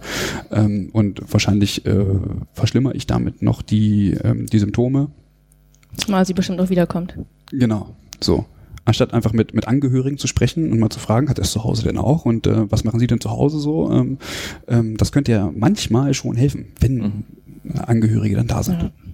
Aber das kann man vielleicht nochmal im Kontext ähm, des Themas, also diese herausfordernden Verhaltensweisen sind für Angehörige extrem anstrengend, ne? Das ist Sehr belastend und äh, die überwiegende Anzahl der Menschen mit Demenz wird ja zu Hause versorgt, äh, eben nicht in der stationären Versorgung und ähm, die Angehörigen müssen natürlich damit irgendwie umgehen. Ne? Äh, und man weiß eben, dass die Angehörigen ähm, sehr viele Möglichkeiten hätten, sich Unterstützung zu holen, jetzt zum Beispiel auch im Umgang mit Verhalten oder Entlastungsangebote, ne? Pflegeversicherung gibt es ja extrem viel, nur dass sie halt diese Angebote sehr spät erst ähm, in Anspruch nehmen weil das Wissen fehlt, weil Stigmatisierung da ist. Demenz ist ja immer noch ein ganz stigmatisierendes ähm, Krankheitsbild, ne? Sagt man nicht so unbedingt gern. Und auch wenn jetzt, sag ich mal, keine Ahnung, wenn jetzt jemand äh, Weglauftendenzen hat und der renn, läuft dann über die Straße oder so, das ist ne, ähm, auch sehr unangenehm und noch stigmatisierend so. Ähm, deswegen haben Angehörige häufig auch Probleme, Hilfen in Anspruch zu nehmen. Ähm, da sind sehr viele Faktoren, die da einherspielen, aber so Stigmatisierung und äh, Unkenntnis ist da immer ein großes Problem. Ne? Ich glaube auch, dass das äh, ganz viel mit so einer ja, Pathologisierung zu tun hat. Ähm, also ich habe mich mal mit ähm, pflegenden Angehörigen von Menschen mit Demenz mit Migrationshintergrund beschäftigt und ähm, das hat jetzt damit nichts zu tun. Also das, das trifft auf alle Menschen, auf alle pflegenden Angehörigen dazu, aber da in dem äh, Aspekt oder in dem in der Situation habe ich das ähm, gelesen, dass man oft bestimmte, also Symptome zum Beispiel, wie wir jetzt gerade gesagt haben, oder so einfach der Erkrankung zuschreibt. Also quasi in dem Sinne von, das gehört halt dazu, wir können halt gar nicht darauf reagieren, weil das ist halt die Erkrankung. So, ich kann eigentlich gar nichts machen, weil das kommt halt immer wieder so. Äh, ich finde, also es gibt halt keine Angebote, die mir dabei helfen, weil es gehört einfach zu der Erkrankung dazu. Und ich glaube, dass es, ähm, dass da vielleicht auch einfach so ein, ja, so ein Wissensdefizit irgendwie da ist, was man vielleicht ähm, ja mal bearbeiten könnte. Aber ist das kulturabhängig? Weil es ja tatsächlich, also ich merke das auch so im Bekannten- und auch im Familienkreis, also es gibt ja erstmal so ein, so ein, so ein gewisses Märtyrerverhalten. Also wir, müssen uns jetzt kümmern, aber wir dürfen keine zusätzliche Hilfe annehmen und irgendwie jetzt einen geliebten Menschen als dement zu bezeichnen, sowas macht man nicht. Also und, und das ist ja, geht ja erstmal auf Kosten der eigenen Seele oder, oder des eigenen Wohlbefindens und, und es dauert sehr lange, bis man sagt, ja, okay, wir, wir, ne wir nehmen was in Anspruch, wir, wir erkundigen uns mal, obwohl es ja relativ viele Angebote gibt. Ist das überall so oder ist, ist, das, ist das auch eine Kulturabhängigkeit oder, oder auch eine, eine, eine gesellschaftliche Abhängigkeit, dass wir uns so viel vielleicht auch mittlerweile entfernt haben von Verwandten, dass man jetzt dann sagt, jetzt müssen wir wieder was nachholen? Also ich glaube, das hat, also zu der Kulturfrage kann ich tatsächlich nichts sagen. Also um auf die Frage einfach direkt mal nicht zu antworten. kann ich gut. Ähm, ich glaube aber, dass es sehr vielschichtig ist, das Problem. Also du hast zum Beispiel die Mutter, die hat sich jahrelang oder ihr Leben lang um dich gekümmert, so. Ähm, du hast vielleicht ähm, jetzt auch die Möglichkeit, irgendwie was zurückzugeben. Also du machst es eben auch ähm, im Rahmen deiner Möglichkeiten. Bist aber irgendwie auch noch berufstätig. So, äh, von daher wird es natürlich nochmal zur doppelten Belastung. Ähm, ziehst dann plötzlich die ganze, also man muss sich ja vorstellen, ähm, sobald so ein Pflegesetting und ist, glaube ich, unabhängig davon, ob es jetzt ähm, eine Demenz ist oder nicht, ähm, dass plötzlich sehr viele Menschen im Angehörigenkreis damit ähm, behaftet sind. Also ich habe ähm, plötzlich, weiß nicht, den Ehegatten noch dabei, der ähm, dann zu Hause Dinge erledigen muss, die ich nicht geschafft habe oder ähnliches. Ähm, und gleichzeitig hat man aber auch diese gesellschaftliche Entwicklung, sprich, man wohnt immer gar nicht mehr zu Hause. Also ich kann mich darum auch gar nicht kümmern. Also um, um meine äh, erkrankte Mutter oder meinen erkrankten Vater. Und da muss man schauen, welche Möglichkeiten habe ich denn, um das irgendwie zu kompensieren. Und letztendlich mh, bin ich aber der Ansprechpartner dafür oder die Ansprechpartnerin. Also ich habe natürlich die Fürsorgepflicht irgendwie so und ich kann mich da überall rausziehen, so, aber es hat dann als zusätzliche Ebene diese monetäre Ebene. Also wer zahlt es denn dann? Mhm. Und ähm, so dass man, glaube ich, zwangsläufig auf verschiedenen Ebenen immer mit dieser ähm, Problemsituation konfrontiert ist. Und mittlerweile gibt es Möglichkeiten, ähm, finanzielle Hilfe in Anspruch zu nehmen. Ähm, man macht aber trotzdem, glaube ich, noch vieles selber. Also zumindest äh, sofern man das ähm, leisten kann. Und ich glaube, das führt zu sehr viel Unsicherheit. Und vielleicht liegt es auch daran, dass wir einfach äh, im Rahmen der Forschung noch nicht so weit sind oder die Erkenntnisse, einfach zu sagen, das und das kann man machen. Also ich meine, wenn man sich über Demenz äh, informieren will, dann, dann, dann findet man so viel, dass man gar nicht weiß, wo man eigentlich anfangen soll. Also man, man, man, man ist eigentlich darauf angewiesen, irgendwelche Beratungsangebote mh, hm, irgendwie in Anspruch zu nehmen oder wirklich professionelle Hilfe.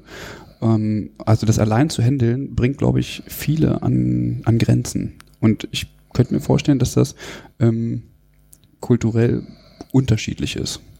Also wo vielleicht ähm, das Familienleben nochmal anders, ähm, ja, ich sag mal, die, die Familienkonstellationen anders sind. Das weiß ich aber nicht. Kann ich noch auf Jans Frage antworten? ähm, ich weiß tatsächlich nicht, wie das in Deutschland ist. Ähm, ich habe mich damit auch nicht eingehend beschäftigt, aber ich habe äh, ein Praktikum äh, mal gemacht an der Fachhochschule in St. Gallen und habe mich äh, in dem Zusammenhang damit auseinandergesetzt. Und ähm, da meint äh, Menschen mit Migrationshintergrund ja oft ein Migrationshintergrund aus Italien. Mhm. Und äh, in diesem Zusammenhang gibt es tatsächlich so etwas, ähm, ja, so ein Aspekt, ein Konstrukt, was sich Feminism nennt. Äh, und äh, da ist es, wenn ich das richtig verstanden habe, äh, tatsächlich so, dass ähm, so eine Erkrankung in der Familie bewältigt werden muss. Also dass man quasi als allerletzte Möglichkeit, wenn überhaupt, ähm, nach außen geht damit und sich Hilfe holt. Ähm, und genau, also da scheint das ein kultureller Aspekt okay. zu sein. Dass, wie das jetzt bei anderen kulturellen ähm, Gruppen ist, sag, weiß ich jetzt nicht genau. Aber ich, diese, also was ich jetzt. Aber das ist total wichtig zu wissen zum Beispiel, weil wenn die Unterstützung, also die laufen halt dem irgendwie dem Gesundheitswesen einfach weg, also die gehen halt durch so. Mhm. Und ähm, da dann irgendwie Angebote zu machen, zum Beispiel auf digitaler Ebene, weil eben ähm, das kann man von zu Hause machen, man muss nicht rausgehen dafür, ja. so dann das ist schon nochmal eine wichtige Implikation an der Stelle, glaube ich. Ich glaube, es gibt auch ganz äh, viele kleinere kulturelle Gruppen in Deutschland, also, also anders kulturelle Gruppen, die ähm, so verschlossen sind, dass sie das eigentlich immer unter sich irgendwie regulieren. Äh, ich glaube, Schnepp hat dazu mal bei Sinti und Roma irgendwie was gemacht. Da ging es aber ja. um Zugang zum Gesundheitssystem, glaube ich, mhm. grundsätzlich. Ich bin mir nicht mehr ganz sicher. Ähm, und ähm, hat erzählt, dass es allein den Zugang dazu zu finden, in diese kulturellen äh, Räume extrem schwierig ist, ja. weil die einfach auch niemandem vertrauen, so, ne? Ähm, oder zumindest weil das Vertrauensverhältnis da erstmal aufgebaut werden muss. Und diese Leute haben, handhaben das natürlich immer anders. Mhm. Ja, und, und wenn man dann halt eben was gefunden hat, äh, sei es jetzt als, ähm, keine Ahnung, mit Deutscher oder irgendeine andere äh, äh, Gruppe, dann ist es auch häufig mit vielen administrativen Hürden verbunden. Ne? Also klar, und, und einer hohen Vielfalt. Also wenn man das mal googelt, ja, dann ähm, ist es extrem schwierig, äh, da wirklich zu filtern, was ist wirklich wichtig, was ist wirklich gut und wie kann ich zum Beispiel, keine Ahnung, das geht ja schon los mit äh, Inanspruchnahme von Pflegeversicherung. Also ich habe das auch im eigenen Bekanntenkreis gehabt. Ähm, also ich habe fast in jedem Setting des Gesundheitswesens gearbeitet. Ne? Ich habe ja mehr im Krankenhaus, im Altenheim gearbeitet, habe über zehn Jahre im Krankenhaus gearbeitet und äh, einige Sachen weiß ich schon, aber ich fand es trotzdem jetzt nicht unbedingt so einfach, einen Widerspruch zu schreiben für die, äh, für die Pflegeversicherung. Ne? Also da muss ich mich lange beschäftigen, dass ich das gut schreibe, so. Ähm, keine Ahnung, oder überhaupt das erstmal zu beantragen. Ähm, und da stelle ich mir vor, wenn Leute gerade, sag mal, die Sprache nicht unbedingt beherrschen oder auch irgendwie sonstige ähm, Bedenken vielleicht haben, da halt so einen Widerspruch zu schreiben, wenn man sich ungerecht behandelt fühlt alleine, ist schon echt nicht einfach so, ne? Ähm, das würde ich schon mal auch als dann als ein großes Problem darstellen. Ne? Der Widerspruch ist ja schon recht fortgerschritten. Ja, ja, ja also, recht. Ja, also ja. Äh, wo, wo rufst du an, wenn ähm, du plötzlich so einen Fall hast? Ja. So, also ja, Pflegeversicherung, Pflegeversicherung, guckst du erstmal, ja, dass es deine Krankenkasse ist, also, oder zumindest, dass es ein Ressort bei der Krankenkasse ist, da musst du erstmal drauf kommen. Also. Ja. der Bund gibt da viele Möglichkeiten, sich zu informieren, aber durch dieses Dickicht muss man auch erstmal durchkommen. Ja. Und nicht überall sind diese Pflegestützpunkte einfach so gut ausgestattet, ähm, dass man da einfach gut hinkommt. So muss man erstmal wissen, dass ein Pflegestützpunkt Das da kommt noch Ja. dazu. Und da muss man auch das Glück haben, dass man nicht körperlich eingeschränkt ist Ja. und irgendwo wohnt, wo einer in der Nähe ist Genau. äh, und man das Geld vielleicht für öffentlichen Nahverkehr hat, um dann zum, zum äh, äh, Pflegestützpunkt zu kommen. Ne? Genau. Also solche Sachen. Also es sind so vielfältige Barrieren.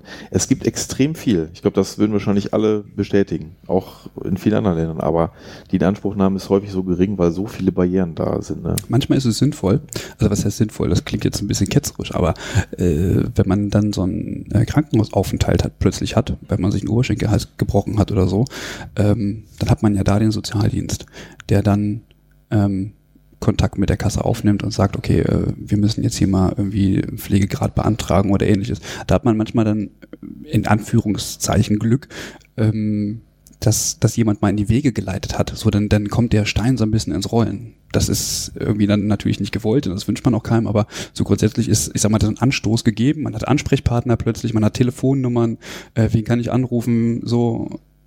Das ist vielleicht manchmal, ja, nicht so verkehrt. Aber, ja, aber es ist unheimlich frustrierend und nervig, oder nicht? Dass so ein ganzes Sozialsystem darauf beruht, dass es genügend Leute gibt, die äh, entweder sich nicht trauen, Hilfe in Anspruch zu nehmen oder nicht wissen, wie es geht. Ja. Und nur so kann es sich eigentlich finanzieren, weil wenn alle genug wüssten, dann, dann würden zu viele in das System reindringen. Und das, und damit ist es so bildungsabhängig und das muss man auch sagen, dass viele von den, von den Anleitungen und Flugblättern ja auch extrem bildungsab, also, ne, das unheimlich viel Text und, also mich nervte schon, das durchzulesen und, äh, und ich muss den ganzen Tag aber irgendwas lesen und, äh, das ist für andere dann wieder deutlich schwieriger und es ist in meiner Sprache geschrieben, ähm, und ähnliches. Und ähm, trotzdem immer so das perfide Gefühl, es hat auch ein bisschen System, weil es schützt einfach ähm, das Geld des Sozialsystems. Ja, also man kann sich ja gar nicht sicher sein, ob es wirklich, ob es nicht doch so ein bisschen auch in Kauf genommen wird. Ja. Ja, aber manchmal denke ich auch, ich habe dann auch zum Beispiel gesucht, für alle Hörerinnen und Hörer, ne, kann ja jeder mal versuchen, jetzt virtuell und fiktiv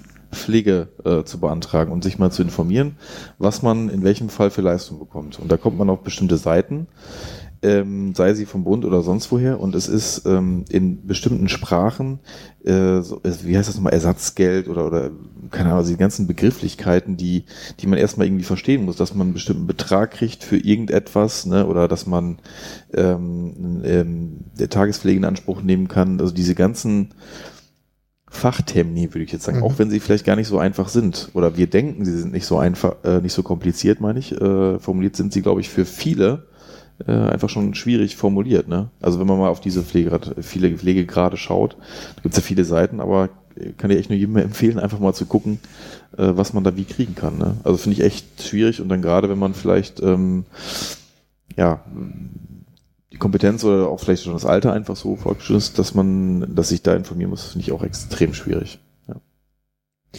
Äh, also definitiv. Äh, es gibt aber, also ich kenne eine relativ ausführliche Broschüre äh, vom Bund, die wirklich niedrigschwellig und gut erklärt ist. Also wo wirklich Kurzzeitpflege erklärt ist, was ist das eigentlich und ähm, was brauche ich für Geld so, oder was habe ich äh, für einen Anspruch darauf und so. Ähm, also die ist schon nicht schlecht, muss man aber auch erstmal finden. So Brauch, brauchst du auch erstmal, ich sag mal, einen Internetzugang, um an diese Broschüre zu kommen. Ich weiß nicht, wo die, ich habe die, glaube ich, noch nie gedruckt gesehen. Ähm, aber es stimmt schon. Kurzzeitpflege, Nachtpflege, Tagespflege und so weiter und so fort. Sachleistungen, Geldleistungen. Also da erstmal ähm, klar zu kommen. Ich glaube, wenn man einmal drin ist, so, dann geht es. Mm, Ich glaube, schwieriger wird's spätestens dann, wenn man Unterstützung sucht.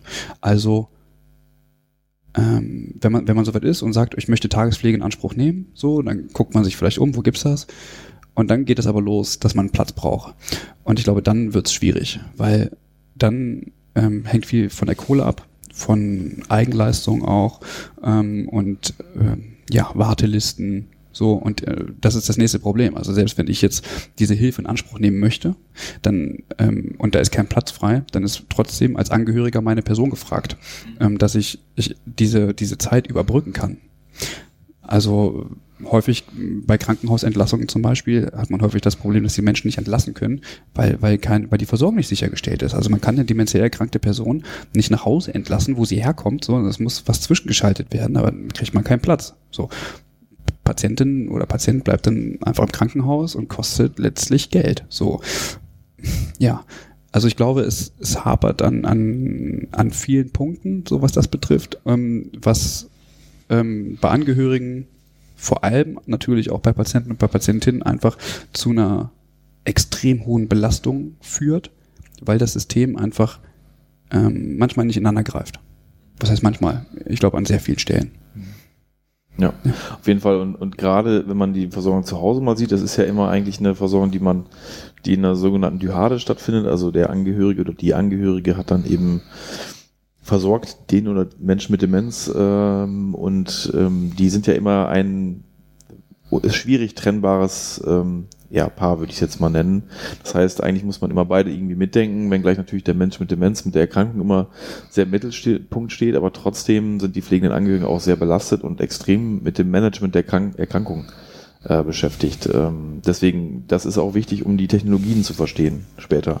Also äh, die Versorgung findet überwiegend zu Hause statt, dann überwiegend in der Dyhade, wo zwei Menschen, die sehr unterschiedlich sind, a, unterschiedliche äh, Altersklassen. Ne? Wenn man jetzt mal irgendwie Schwiegertochter ist ja häufig oder die Tochter, die dann die Versorgung macht, ne? oder dann halt irgendwie den Vater oder die Mutter versorgt. Und da ist es einfach auch sehr unterschiedliche Menschen, die aber eben untrennbar in dieser Einheit leben. Ähm, und da ist das Management der Erkrankung extrem wichtig, ständig äh, Fahrten zur Tagespflege, äh, dann kommt der Pflegedienst, dann muss man wieder zum Hausarzt und dann hat man noch keine Diagnose, und dann müssen Medikamente umgestellt werden, dann kommt man ins Krankenhaus. Deshalb kann ich mich auch noch an ein Zitat von einer pflegenden Angehörigen erinnern, so bitte bloß nicht ins Krankenhaus, mhm. bloß nicht in die Tagespflege. Also Tagespflege ist noch okay, aber bitte bloß nicht irgendwo, wo es irgendwie länger, also so Kurzzeitpflege oder so. Ne? Ja.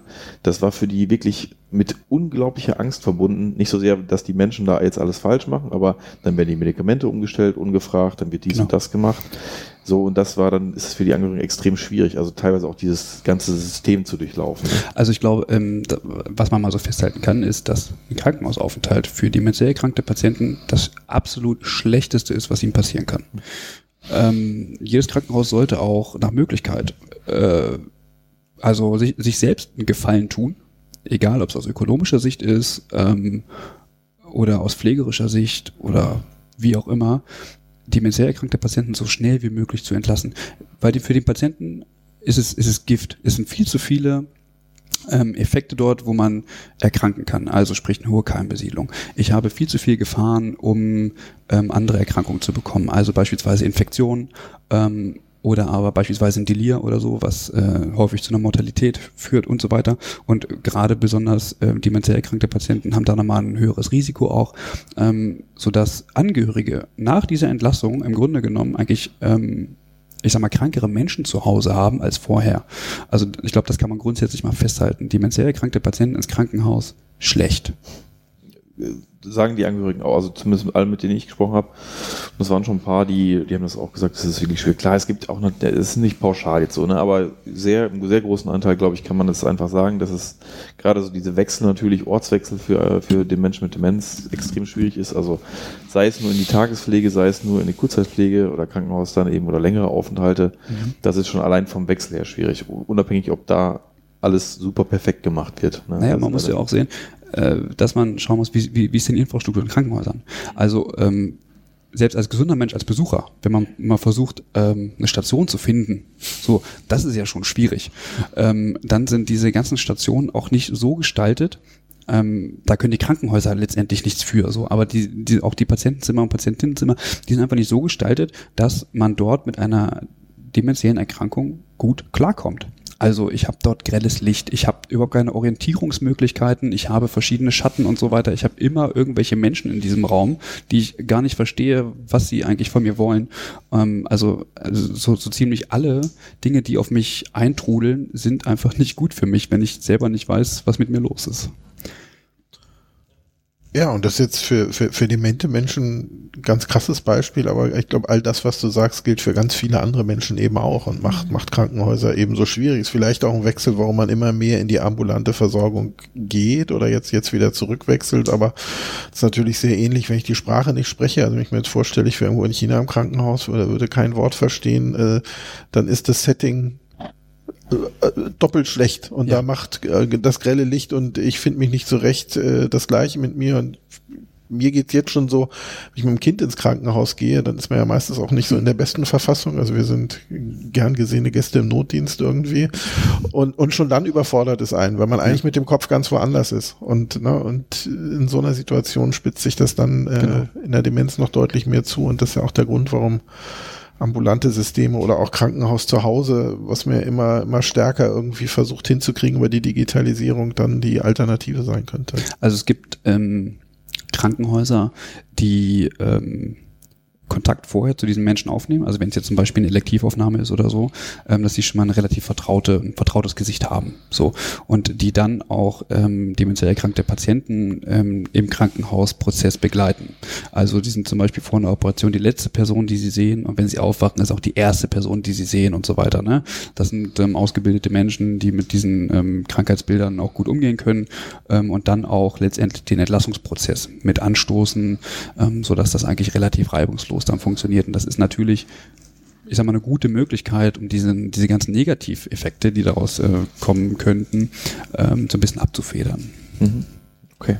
Ja, vielleicht ähm, würde ich einmal kurz, ähm, ich kann ja kurz berichten über die, so, dieses grundsätzliche Forschungsfeld auch Technologien und Demenz, weil ich da irgendwie so lange dran gearbeitet habe und ähm, das irgendwie ein total spannendes Feld ist, auch wie die Char Charakteristika dieses Forschungsfeldes irgendwie sind. Denn, also ich habe äh, in meiner Endnote-Datei, glaube ich, knapp äh, 25 äh, Reviews ungefähr, also systematische Literatur suchen und ich glaube, die Anzahl ist, also wahrscheinlich ist ja nicht das Doppelte vielleicht, aber es wird sicherlich noch 10, 15 geben, die mir noch nicht unter die Finger gekommen sind. Ähm, also es gibt ein hohes Interesse? Also sehr, sehr viele Studien, auch sehr, sehr viele ähm, ja, Entwicklungsstudien und es gibt eben eine sehr hohe Begriff, ähm, Pluralität von Technologien, also sehr viele verschiedene in verschiedenen Ausprägungen, das ist aber auch in anderen Feldern so.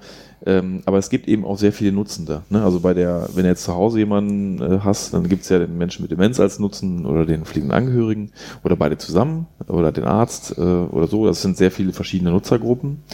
Ähm, und äh, die sind halt zum Teil sehr einfach, also sehr einfache Technologien, aber auch sehr komplexe. Also wirklich, äh, ich sag mal, eine Lampe würde man jetzt auch irgendwie eine, eine automatische Lampe äh, sozusagen, also würde man ja auch als eine Technologie bezeichnen.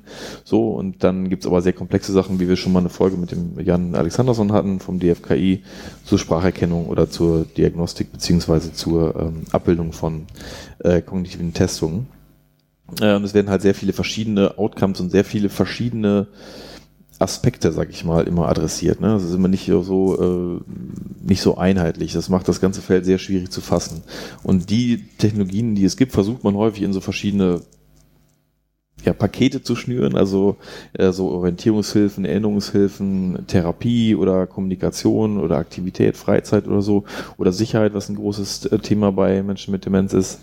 Aber man kann eben auch ganz viele Technologien in verschiedene Boxen packen. Ich sag mal, so ein Roboter, ist mal weitestgehend gesehen, der würde ja vielleicht auch irgendwas mit Sicherheit zu tun haben, dass er irgendwie Alarm geben soll, wenn jemand wegläuft oder äh, dass er auch was äh, mit Kommunikation zu tun hat oder so. Also es gibt verschiedene Aspekte und die, ähm, das macht das Ganze wirklich echt schwierig auch zu fassen, so das ganze Forschungsfeld. Ähm, Genau, also das, ich weiß nicht, habt ihr noch Erfahrung in diesem Bereich? Franziska, du hast ja auch äh, oder wirst in Immer Zukunft. wieder. Erst, oder wirst, Jetzt kommt die Chatbot-Spezialistin. Ja. Hast du damit auch Erfahrung? Du bist, du bist auch dement. Erzähl doch mal. Was, was nutzt du denn? Schlüsselfinder, sprechender Spiegel. Was? War jetzt die Frage, musste ich jetzt irgendwas sagen? Ja, du kannst äh, sagen, was du, also wie du dieses Feld bis jetzt eingeschätzt hast, was du ähm, darüber gelesen hast, wie du das im Moment empfindest. Du meinst, das ist keine gute Frage? Ja, ich glaube, das ist keine gute Frage. Ich habe mich ja tatsächlich mit diesem Feld noch gar nicht so eingehend beschäftigt. Also Erst zukünftig. Erst erst zukünftig, ja klar. Ich hab, was? Erst zukünftig. Ich möchte das nochmal betonen hier. Ja, das ist gut. Ähm, nee, also wie gesagt, ähm, ja, ich habe mich noch nicht so viel damit Das beschäftigt. ist vollkommen okay, wir akzeptieren das vollkommen. ähm, Also Wissenschaftler haben mich auch nicht damit beschäftigt wie du und ich habe allerdings natürlich jetzt deine Präsentation vor mir ähm, aber ich habe den Eindruck, dass das der totale Boombereich für Startups gerade ist, oder? Also es gibt ja immer diesen Wittner Preis für Gesundheitsvisionäre. Icho, da haben wir schon Ja, oder? gesprochen. Ja. Tatsächlich. und- ich habe mich schon mal damit beschäftigt. Und ich habe das Gefühl, dass, dass, dass 80 Prozent der Startups sich da vorstellen, irgendwie Tools für Demenz, also sei es, dass sie Alexa umprogrammieren, dass sie mal gucken, ob die Leute im Raum bleiben, äh, ich oh genau, ähm, oder äh, selbstfahrende Überwachungstische, ähnliches. Also dass das wirklich im Bereich, wo ganz viele versuchen, E-Learning-Plattform war letztes Mal dabei für pflegende Angehörige, glaube ich.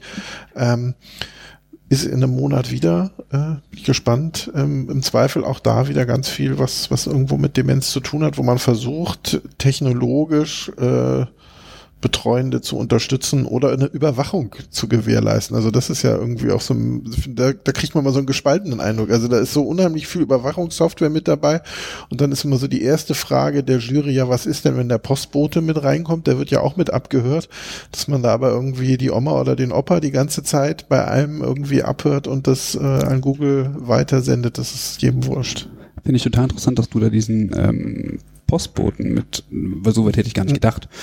Wenn ich Technologisierung und Demenz äh, immer so höre, also ich habe davon auch keine, ich habe mich damit wissenschaftlich, also sind beides Themen, wo ich sage, nee, also auf den Zug steige ich so nicht auf, äh, bin eher in anderen Themen äh, zu Hause. Ja, ist ja super, dass wir das so. Thema ausgesucht haben. Eh, Nee, aber ähm, wa- was ich daran immer, äh, was bei mir als erstes mitschwingt, ist, wer ist denn der Adressat? Ähm, Sven hat es gerade nochmal gesagt, ähm, äh, dass es verschiedene Technologien gibt und die natürlich verschiedene Menschen adressieren. So.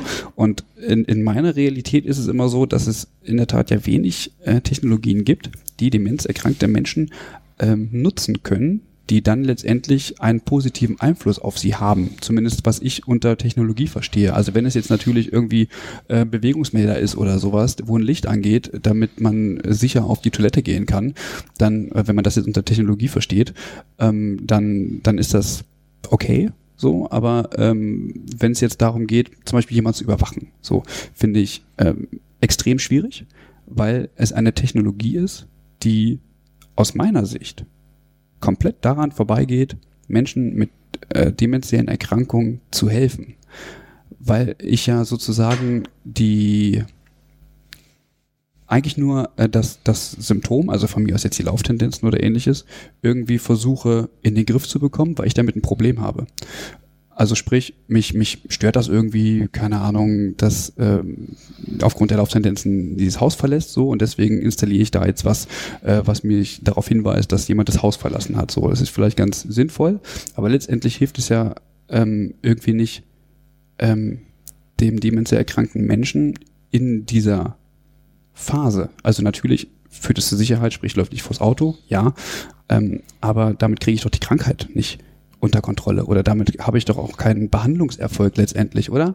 Also ich kriege doch damit irgendwie nur diese Auswüchse dieser Erkrankung irgendwie einigermaßen unter Kontrolle, dass ich mich als Angehöriger irgendwie sicher fühle.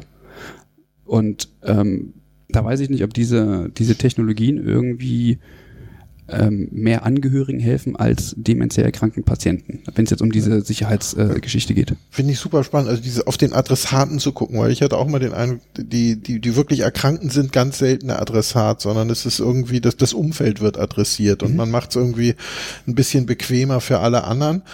Ähm, Jetzt gab's ja ich, echt äh, Holzweg-Thema hier, wo ich echt ja immer nur so ein bisschen mal so Zeitung Tralala Wissen habe, ne? Aber gab ja irgendwie so diese Studie, wo man über über Musik versucht hat, Vertrautheit wiederherzustellen und quasi ähm, in, in vertraute Situationen durch Musik von früher zurückversetzt hat. Wäre die Frage, kann ich mit Virtual Reality Geschichten oder ähnlichem vielleicht auch eine ähnliche Vertrautheit wiederherstellen, wo ich direkt ähm, dann die Erkrankten auch anspreche und denen vielleicht einfach ein, ein ruhiges Gefühl, eine Sicherheit über eine gewisse Zeit geben kann. Gibt's da was? Also Jetzt an den Experten unter uns. Also VR gibt's auch, ja, nicht so häufig. Ähm, das ist, mh, es gibt halt äh, in der vor, vor, vorletzten Brand 1 war zum Beispiel Digitalisierungsschwerpunkt, da waren auch äh, Beispiele aus einem äh, das Pflegeheim. sind die Reviews, die du so liest.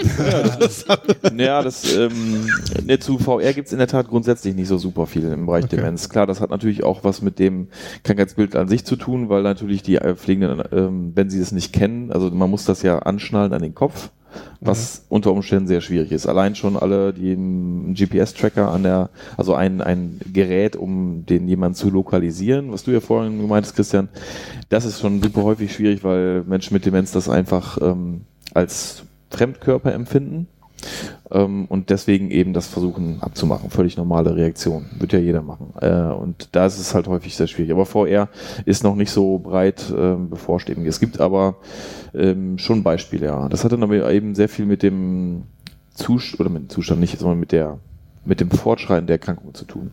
Das gibt es teilweise auch für pflegende Angehörige, ne, so als Entspannungstherapie oder so. Aber es gibt, wenn, wenn überhaupt, dann vereinzelt, also in den Reviews äh, meistens sehr selten.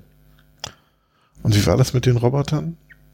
Mm. Gab, gab's, gab's, gab's bei der Robbe irgendwie Versuche auch mit Demenz Also ich weiß nur, Ja, da, da also- haben wir, ja. ja, Genau, ne? also Pararobbe ist sehr, Ja. ähm, sehr intensiv äh, in der Beforschung. Also es gibt viele Studien. Ja. Man muss immer gucken, wo die herkommen, also wer die macht, weil eben da ja auch von den Herstellern irgendwie Studien kommen. So, ähm, da würde ich sagen, gibt es Studien, die teilweise für bestimmte Merkmale einen positiven Nutzen nachweisen, wenngleich es auch eben Studien gibt, die das nicht nachweisen. Es ist schwierig, ähm, sage ich mal, eine ähm, man könnte jetzt schwierig eine Meta-Analyse machen, weil es so divers immer noch ist, sag ich Mhm. mal. ne? Also man könnte schwierig bestimmte Werte in, in, mit, äh, ich sag mal, in einen Mittelwert pressen, um zu sagen, jo, das hilft perfekt gut oder hilft eben nicht so gut. Ne? Das ist aber äh, Merkmal von fast allen Technologien im Bereich Demenz. Ne? Also allein schon nehmen wir mal jetzt, ähm, vielleicht bleiben wir kurz bei dem GPS-Tracker. Äh, der GPS-Tracker ist ja nicht nur immer ein der immer einer, der immer gleich ist, sondern es gibt äh, einen Tracker, den kann ich in den Schuh bauen, den kann ich äh, implantieren, den kann ich an, ans Handgelenk machen, da kann ein Knopf drauf sein, dass der Mensch mit Demenz selber drücken kann, da kann ähm, äh, eine, eine Map drauf sein, da kann mit, mit Geofence, also quasi so ein Sicherheitsbereich eingezeichnet werden äh, und, und, und, das kann man in die Jacke nähen, also es ist sehr viele Ausprägungen der Technologie, deswegen ist es schwierig, da auch immer zu sagen, also eine einzige allgemeingültige Aussage zu treffen. Und da ist es, was du gerade gesagt hast, mit dem, man hilft ja nur dem Angehörigen mit dem GPS-Tracker. Oder ähm, gerade das ist so ein emotionales Thema. GPS-Tracker ist das, was die Alzheimer-Gesellschaften am häufigsten eigentlich angefragt bekommen. Ne? Wie, wie funktioniert das? Wo kriege ich die her? Äh, weil eben das ein sehr häufiges Problem ist, Weglauftendenzen. Ne?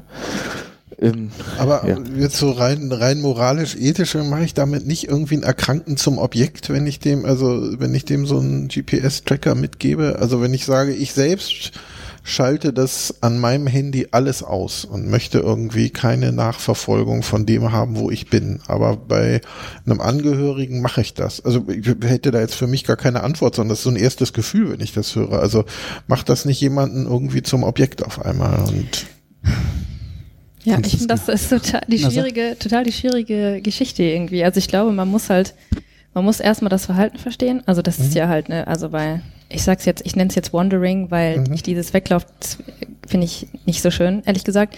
Ähm, es gibt ja Theorien dazu, dass irgendwie äh, gerade irgendwie Wandering auch was damit zu tun hat, dass Leute ähm, Langeweile oder auch Stress abbauen.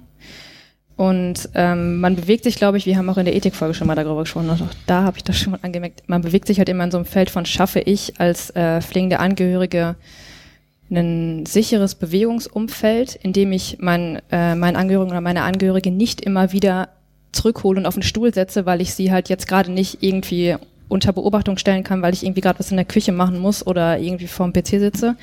Ähm, oder nutze ich das dann wieder, um quasi freiheitsentziehend äh, tätig zu werden? Also ich glaube auch, dass man mit solchen Trackern ähm, auch ein Stück weit Freiheit zulassen kann.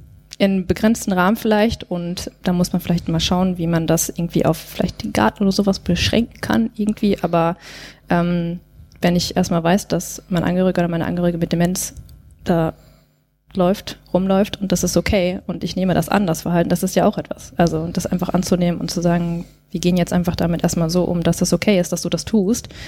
Ähm, und dann vielleicht in einem zweiten Schritt zu schauen, warum das eigentlich passiert, dann, ähm, ja, ich habe mal an einer kleinen Studie äh, mitgearbeitet, in der es darum ging, ähm, wie die Akzeptanz bei vielen Angehörigen, aber auch bei Menschen mit Demenz dahingehend aussieht. Ist natürlich schwierig, Menschen mit Demenz dazu zu befragen. Das waren auch, das waren zwei Menschen, glaube ich, also fast quasi n gleich eins. Ähm, aber die haben tatsächlich gesagt, ähm, wenn das, wenn ich mal in so eine Situation komme, dass ich so etwas tue, dann würde ich das bevorzugen. Ähm, dann kann ich mir das vorstellen, dass das mit mir, dass man mir einen GPS-Tracker unter den Schuh packt oder so und ähm, ja. Die Frage ist halt, Punkt, die Frage ja. ist halt, ob das, also das kann man natürlich nicht verallgemeinern, ist ganz klar. Die Frage ist halt, ob sie das gesagt haben, weil sie sich das wirklich gut vorstellen können oder weil sie halt ihre Angehörigen entlasten wollen. Das kann man jetzt natürlich aus den Interviews, weiß ich jetzt nicht mehr auswendig, aber ja. Aber hängt vielleicht auch damit zusammen, was ist die Konsequenz? Also wenn es so ist, Ja. ich kriege einen GPS-Tracker und dafür darf ich aber auch eine Stunde irgendwo rumlaufen und äh, werde dann irgendwann wieder eingesammelt oder ich kriege einen GPS-Tracker und werde innerhalb von zwei Minuten sofort zurückbeordert, zurückgeführt und wieder hingesetzt, dann ist im ersten Fall vielleicht tatsächlich was, wo ich sage, okay, das ist der Preis der Freiheit, den ich zahle und, und vielleicht auch ein, eine, eine vermeintliche Sicherheit, die ich so gar nicht selbst spüre, aber die ich dadurch habe. Und das andere ist eben dann tatsächlich eine komplette Kontrolle und ein Zwang, der die ganze Zeit auf mich ausgeübt Ja, wird. das ist genau das, was ich meine. Und ich glaube, da bewegen wir uns gerade mit diesen GPS-Dingern ähm, bei Menschen mit Demenz und Technologie immer in so einem Spannungsfeld zwischen diesen Polen. Und das ist, und, nee, Ich könnte einhaken. Also, äh, dieses Spannungsfeld besteht ja nur, also ich habe ähm, einen anderen Gedanken. Du hast gesagt, ähm, da besteht auch die Chance, äh, jemandem ein Stück Freiheit zu gewähren. Und äh, genau das ist es auch. Aber in genau diesem Rahmen. Und ich gehe nicht davon aus, dass jemand, der diese GPS-Tracker benutzt, ähm, darauf aus ist, ähm, wie du es gesagt hast, das Verhalten zu verstehen. Ähm, sondern um Das kann man ein, mit dem GPS-Tracker ja auch erstmal gar nicht. Nein, man das kann, es ich nicht. annehmen. Genau, ist es, aber ja. genau, und damit unterbinde ich aber letztendlich ähm, das Verhalten verstehen zu wollen. Also ich, ich an, anstatt dieses Verhalten zu verstehen und entsprechend darauf ähm, äh, oder ein Umfeld zu schaffen, ähm, um dieses Verhalten irgendwie anders zu lenken, benutze ich etwas, um ein, ein, ein Menschen weiß ich nicht, etwas machen zu lassen, worauf er vielleicht Lust hat oder auch nicht äh, Lust hat, ähm, was einfach einen gesicherten Rahmen hat. Also ich gebe ihm sozusagen einen sicheren Rahmen so, hole ihn dann irgendwann zurück nach einer Stunde oder wie auch immer. Also ich gewähre ihm Freizeit, aber es kommt ja nicht dazu, dass ich verstehe, warum der das macht. Also das, das, und das meine ich. Jede Technologie ähm, oder zumindest diese Art der Technologie führt eben irgendwie nicht dazu, dass ähm, diesem Menschen geholfen ist. Also wenn beispielsweise er jetzt eine Stresssituation hat und mit diesem Wandering ähm, beginnt, ähm, dann weiß ich ja nicht, äh, wie ich beim nächsten Mal darauf oder wie ich ihn aus dieser Stresssituation holen könnte. Also so, sondern das ist für mich einfach ganz gut. Und den Gedanken, den ich dahinter habe, ist, ähm, dass diese Technologien ja letztendlich ähm, den Rahmen aufrechterhalten, in dem wir uns in unserer Gesellschaft befinden. Also wir alle, so wie wir hier sitzen, haben ja einen gewissen gesellschaftlichen Rahmen, in dem wir uns bewegen. Und eine Demenz, jelle Erkrankung bricht aus diesem Rahmen heraus. Und wir versuchen, diese Menschen in diesem Rahmen zu halten. Also jede Technologie führt einfach dazu, diesen gesellschaftlichen Rahmen, den wir uns selber geben, also diese Menschen wieder in diese Form reinzupressen. Anstatt, also vielleicht ist eine demenzielle Erkrankung auch einfach was völlig Menschliches, also was völlig Normales und für uns aber so absurd, weil wir, weil wir so technologisiert sind und, und, und so, ähm, weiß nicht, gesellschaftlich konform sind, ähm, dass wir uns, dass dieses Verhalten für uns völlig abnormal ist. Aber vielleicht ist es auch einfach in Ordnung. Ja, deswegen sage ich ja, sichere Bewegungsräume schaffen und nicht lenken, so wie du es gerade gemeint hast. Und vor allen Dingen, also ich glaube, wenn ich eine pflegende Angehörige bin, dann brauche ich, wenn, wenn sowas aufkommt, dann brauche ich erstmal eine schnelle Lösung. Ja, natürlich. Weil sonst, und dann, dann, was? Alles gut, Ach so. ich habe nichts gesagt.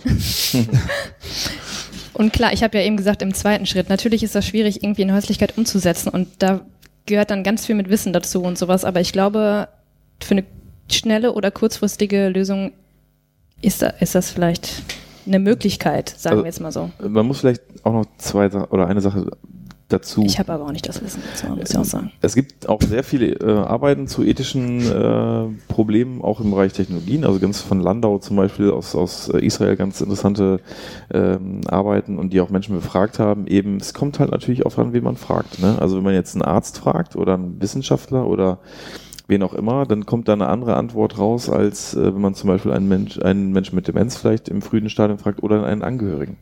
Ne, weil es gibt dann zum Beispiel auch Aussagen, die sagen natürlich, ähm, klar, man kann gerne ethische Bedenken haben, aber ich bin derjenige, der zu Hause da sitzt und Gefahr läuft, dass mein Mann oder meine Frau vors Auto läuft. Genau. So, ne? das, mein, das, ist, das ist das Problem. Also das klar, klar, man kann sagen, ein Chip implantieren ist nicht ethisch korrekt oder das machen wir nicht. Kann man alles sagen. Aber ich denke immer, dass äh, die Menschen, die Betroffenen erstmal in einer Position sind, wo man sagen muss, also die muss man erstmal hören und das Problem sagen, also beschreiben in der Häuslichkeit, ne? weil die haben ja sehr häufig sehr individuelle Probleme. Auch wenn alle Weglauf Tendenzen als Problem haben oder Wandering als Problem haben, ist ja die Ausprägung in jedem Haushalt oder in jedem, bei jedem Menschen so ein bisschen anders. Aber das, das macht ja Ethik nicht aus. Also E- Ethik ist ja wirklich was drüberstehendes. Natürlich habe ich ethisch eine andere Meinung äh, zur Todesstrafe, wenn ich das so diskutiere, als wenn ich über einen Straftäter rede, der gerade mein Kind misshandelt und umgebracht hat oder sowas. Und eine Ethik muss aber ja äh, größer, größer sein als, als von dem eigenen Anwendungsfeld. Und natürlich, also, und, und das macht es ja, macht es ja so schwierig. Ich fand diesen, diesen Punkt, den du gemacht hast, hast du unheimlich spannend. Also, dass man eigentlich die Besonderheit oder Erkrankung oder wie auch immer irgendwo auch respektieren muss und, und erstmal als solche annehmen muss und und du, du, du sagst es über, ich muss es verstehen, ich muss auch den Anlass verstehen und die Frage ist, äh, kann ich das, wenn ich es mir zu leicht mache? Oder so habe ich dich verstanden. Also wenn ich, also so ein GPS-Tracker kann es mir eben auch zu leicht machen, dass ich diesen Aufwand des Zulassens, des Verstehens, des Respektierens dann gar nicht mehr gehe. Und ich glaube, dass das kann eben genau den Unterschied machen. Ist es eine Übergangslösung und ich, und ich mache es mir trotzdem noch schwer und versuche irgendwie damit umzugehen oder ist das dann eben auch was, wo ich merke, oh, ist ja eigentlich, wenn ich genügend Kontrolle habe und genügend Zwangsmöglichkeiten habe, dann kann ich mir das Leben eigentlich auch ganz leicht machen und, ähm, und, und kann, kann mich da, also nicht ganz leicht, das ist auch wieder gemein, aber ähm, kann's mir, Genau. kann mich dann da mehr rausnehmen. Deswegen brauchen die Angehörigen ja eben das Wissen über das, also dass es überhaupt so eine Technologie gibt. Das wissen sie ja schon häufig nicht, denn da gibt es auch eben ähm, tolle Umfragen aus, ähm, aus anderen Ländern, aber überwiegend, dass die Angehörigen halt diese simplen technologischen Hilfen schon gar nicht kennen. Also die wissen noch nicht immer. Äh, Und ist es so einfach lange zu Hause möglich? Also ich bin, also kenne mich wirklich überhaupt nicht aus in dem Thema und guck ab und zu irgendwie im Fernsehen dann in Frontal 21 Demenz-WGs oder Demenz-Wohnheime, wo man auf einmal merkt, oh, da ist auf einmal ganz viel Freiheit. Ja, da ist ein simulierter Supermarkt, wo Leute irgendwas mitnehmen und abends wird wieder zurückgeräumt und irgendeine Bushaltestelle, wo jemand stundenlang sitzen darf und man denkt, oh, das ist irgendwie viel freier, als wenn ich mir vorstelle, meine Tochter müsste sich jetzt noch irgendwie neben dem Job um mich kümmern und irgendwie versuchen, äh, Vatern mal wieder eine Hose anzuziehen und den irgendwo auf den Platz zu drücken. Aber das ist Genau, ja, das ist- aber das ist ja das Interessante. Das ist, das finde ich ja so interessant, dass wir diese Technologien haben, unser eigenes Leben irgendwie ähm, am Laufen halten zu können. Also ähm, und deswegen ist diese Technologie dann vielleicht auch irgendwie vertretbar, dass man sagt, ich versuche das irgendwie in Einklang zu bringen, weil ich kann mein Leben nicht aufgeben. Aber vielleicht sind es einfach auch die gesellschaftlichen Strukturen, die, die einfach dahinter stehen, dass ich sage, ich kann nicht aufhören zu arbeiten, weil sonst kann ich mir diese die Pflege von dieser Person auch nicht mehr leisten. Deswegen muss ich zu dieser Technologie greifen. Ähm, und das macht die ganze Sache dann vielleicht so ein bisschen abstrakt, dass man sagt, naja, also damit ich das irgendwie aber alles unter einen Hut kriege, muss ich jetzt äh, sowas machen. Und äh, wir hatten das ähm, beim letzten Mal auch, als wir im Regen zurückgegangen sind, habe ich, ja, ich weiß es noch, ähm, ja, weil es gibt diese ganze Demenzforschung und so weiter. Ähm, und ich denke mir, vielleicht ist Demenz einfach was völlig Normales. Also ich meine, wir werden ohnehin irgendwann alle dement. Der eine früher, der andere später. Und vielleicht ist es einfach was völlig Normales und wir müssen es vielleicht einfach so hinnehmen, dass diese, ähm, diese, weiß ich, diese Strukturen im Gehirn einfach irgendwann abbauen, weil unser Gehirn einfach nicht dazu ausgelegt ist, so lange zu funktionieren. Erst recht nicht unter, äh, weiß ich nicht, diesen ganzen, ich will jetzt nicht sagen Strahlung, aber so viel Einflüssen, die wir in unserem Leben so haben. Also vielleicht ist es auch was völlig Normales. Also warum denn nicht? Das ist natürlich eine steile These, aber man kann es als Erkrankung annehmen, so, aber wir leben immer länger. Und irgendwie muss man ja auch mal einräumen, dass es irgendwann eben nicht mehr geht. Also wenn wir irgendwann 120 werden, dann will ich nicht wissen, was da noch alles kommt.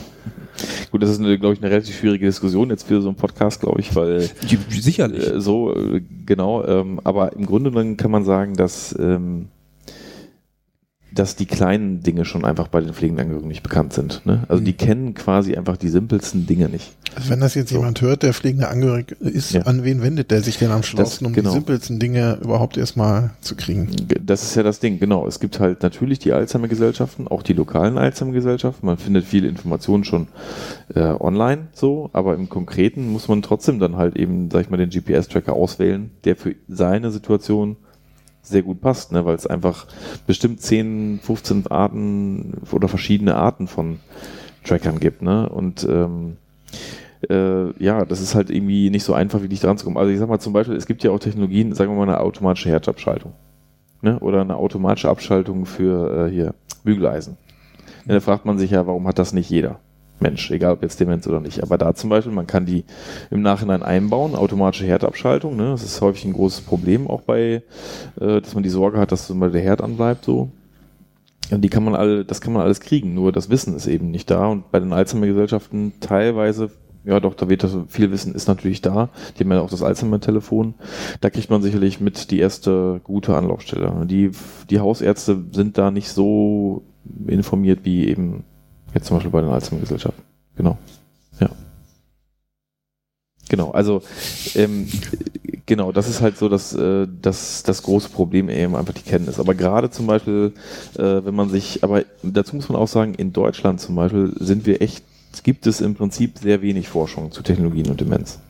Also jetzt, ich würde sagen, äh, fast gar nichts ist übertrieben, ne? aber äh, ich habe alle Reviews gesehen und habe auch natürlich, äh, häufig sind auch die Länderangaben da, wo eben die Publikationen herkommen. Man kann eigentlich sagen, zu den meisten Reviews gibt es fast keine deutschen Publikationen. Woran liegt? Also es gibt natürlich was, ne? Ganz ke- keine Frage. Es gibt ähm, Forschung, es gibt Forschungsprojekte, gab eine große BMBF-Förderung, das gibt's alles, ne? Das liegt natürlich zum Teil daran, dass die Sachen nicht publiziert werden, ist aber ein grundsätzliches E-Health-Problem. Ist nicht jetzt unbedingt nur auf Demenz äh, zu übertragen, sondern auch häufig werden Studienergebnisse nicht publiziert, die Technologie funktioniert dann irgendwie nicht und dann kommt man nicht so weit und so. Ähm, aber in Deutschland ist es, glaube ich, ein, ja, ich weiß es nicht. Ähm, das ist vielleicht nicht, also gerade UK ist extrem stark, äh, Holland ist ein ex weltweit, also würde ich jetzt mal einschätzen, mitführend äh, im Bereich Technologien und Demenz, was Forschungspublikationen und Studien anbelangt, aber auch äh, USA ist auch ganz gut, ja, Frankreich äh, und Israel. Aber es gibt keine Studien aus Deutschland oder es gibt in den Reviews keine Studien aus Es gibt in Deutschland? den Reviews keine Studien, die gefunden wurden. Also es gibt, wenn, es gibt welche, aber sehr, sehr wenig. Also ich würde sagen, sehr, sehr und wenig. die würden auch Deutsche mit einnehmen oder das ist ein aus, Exklusionskriterium? aus Deutschland. Also nicht deutsch geschrieben, sondern aus. Ja, das ist ja oft Genau. das Problem, dass dann eben Ja. doch viel auf Deutsch publiziert wird und das, Mhm. das findet dann keinen Niederschlag in Reviews und eigene Reviews gibt es in Deutschland oft nicht, weil es irgendwie lustigerweise in Deutschland eine Kultur gibt, Reviews nicht als wissenschaftliche Arbeit äh, ordentlich anzusehen. Wir haben neulich eine lange Mhm. Diskussion gehabt, dass das teilweise für Habilitationen, Doktorarbeiten nicht zugelassen wird. Ja, so eine Grundsatzdiskussion, ja. Und das ist ja in, im Sinne der Medizin ist, total äh, ja. Unsinn, aber dann, deshalb gibt es dann eben auch kaum Reviews aus Deutschland. ja. Äh, aber äh, kann es sein, dass es äh, mit den ethischen ähm, äh, Bedingungen was zu tun hat? Na gut, Deutschland ist ja was im Bereich E-Health jetzt nicht unbedingt Vorreiter. Ne? Da dürfte man nicht erwarten, dass jetzt Na, für Demenz. die Ethikkommission meine ich jetzt. Also ich glaube, im Ausland sind die Hürden nicht so hoch, um da ein positives Ethikvotum zu bekommen. Darum geht es. Mm, Das ist, glaube ich, nicht das Problem. Dass Nee? man kann, nee, also ich glaube, es gibt hier schon zu den einfachen Studien kaum was. Es gibt eine gute Studie jetzt an der Universität Bielefeld zum Beispiel von den Kollegen, also Christoph Dockweiler ist da zum Beispiel, Ja. ähm, sitzt ja direkt neben mir, dir, äh, die haben eine Studie gemacht, äh, wo die erstmal Bedarfe, sag ich mal, in Bezug auf Technologien er erhoben haben. Es gibt eine Doktorarbeit von Frau Kramer aus Heidelberg, die äh, Akzeptanz äh, befragt hat. Gibt es fast gar nichts zu. Das haben die aber in Bielefeld eben auch gemacht. Ne? Sind meines Wissens die beiden einzigen Studien in Deutschland. Ähm, da bin ich mir schon sehr sicher. Es sei denn, es sind jetzt nochmal welche angefangen im letzten Jahr.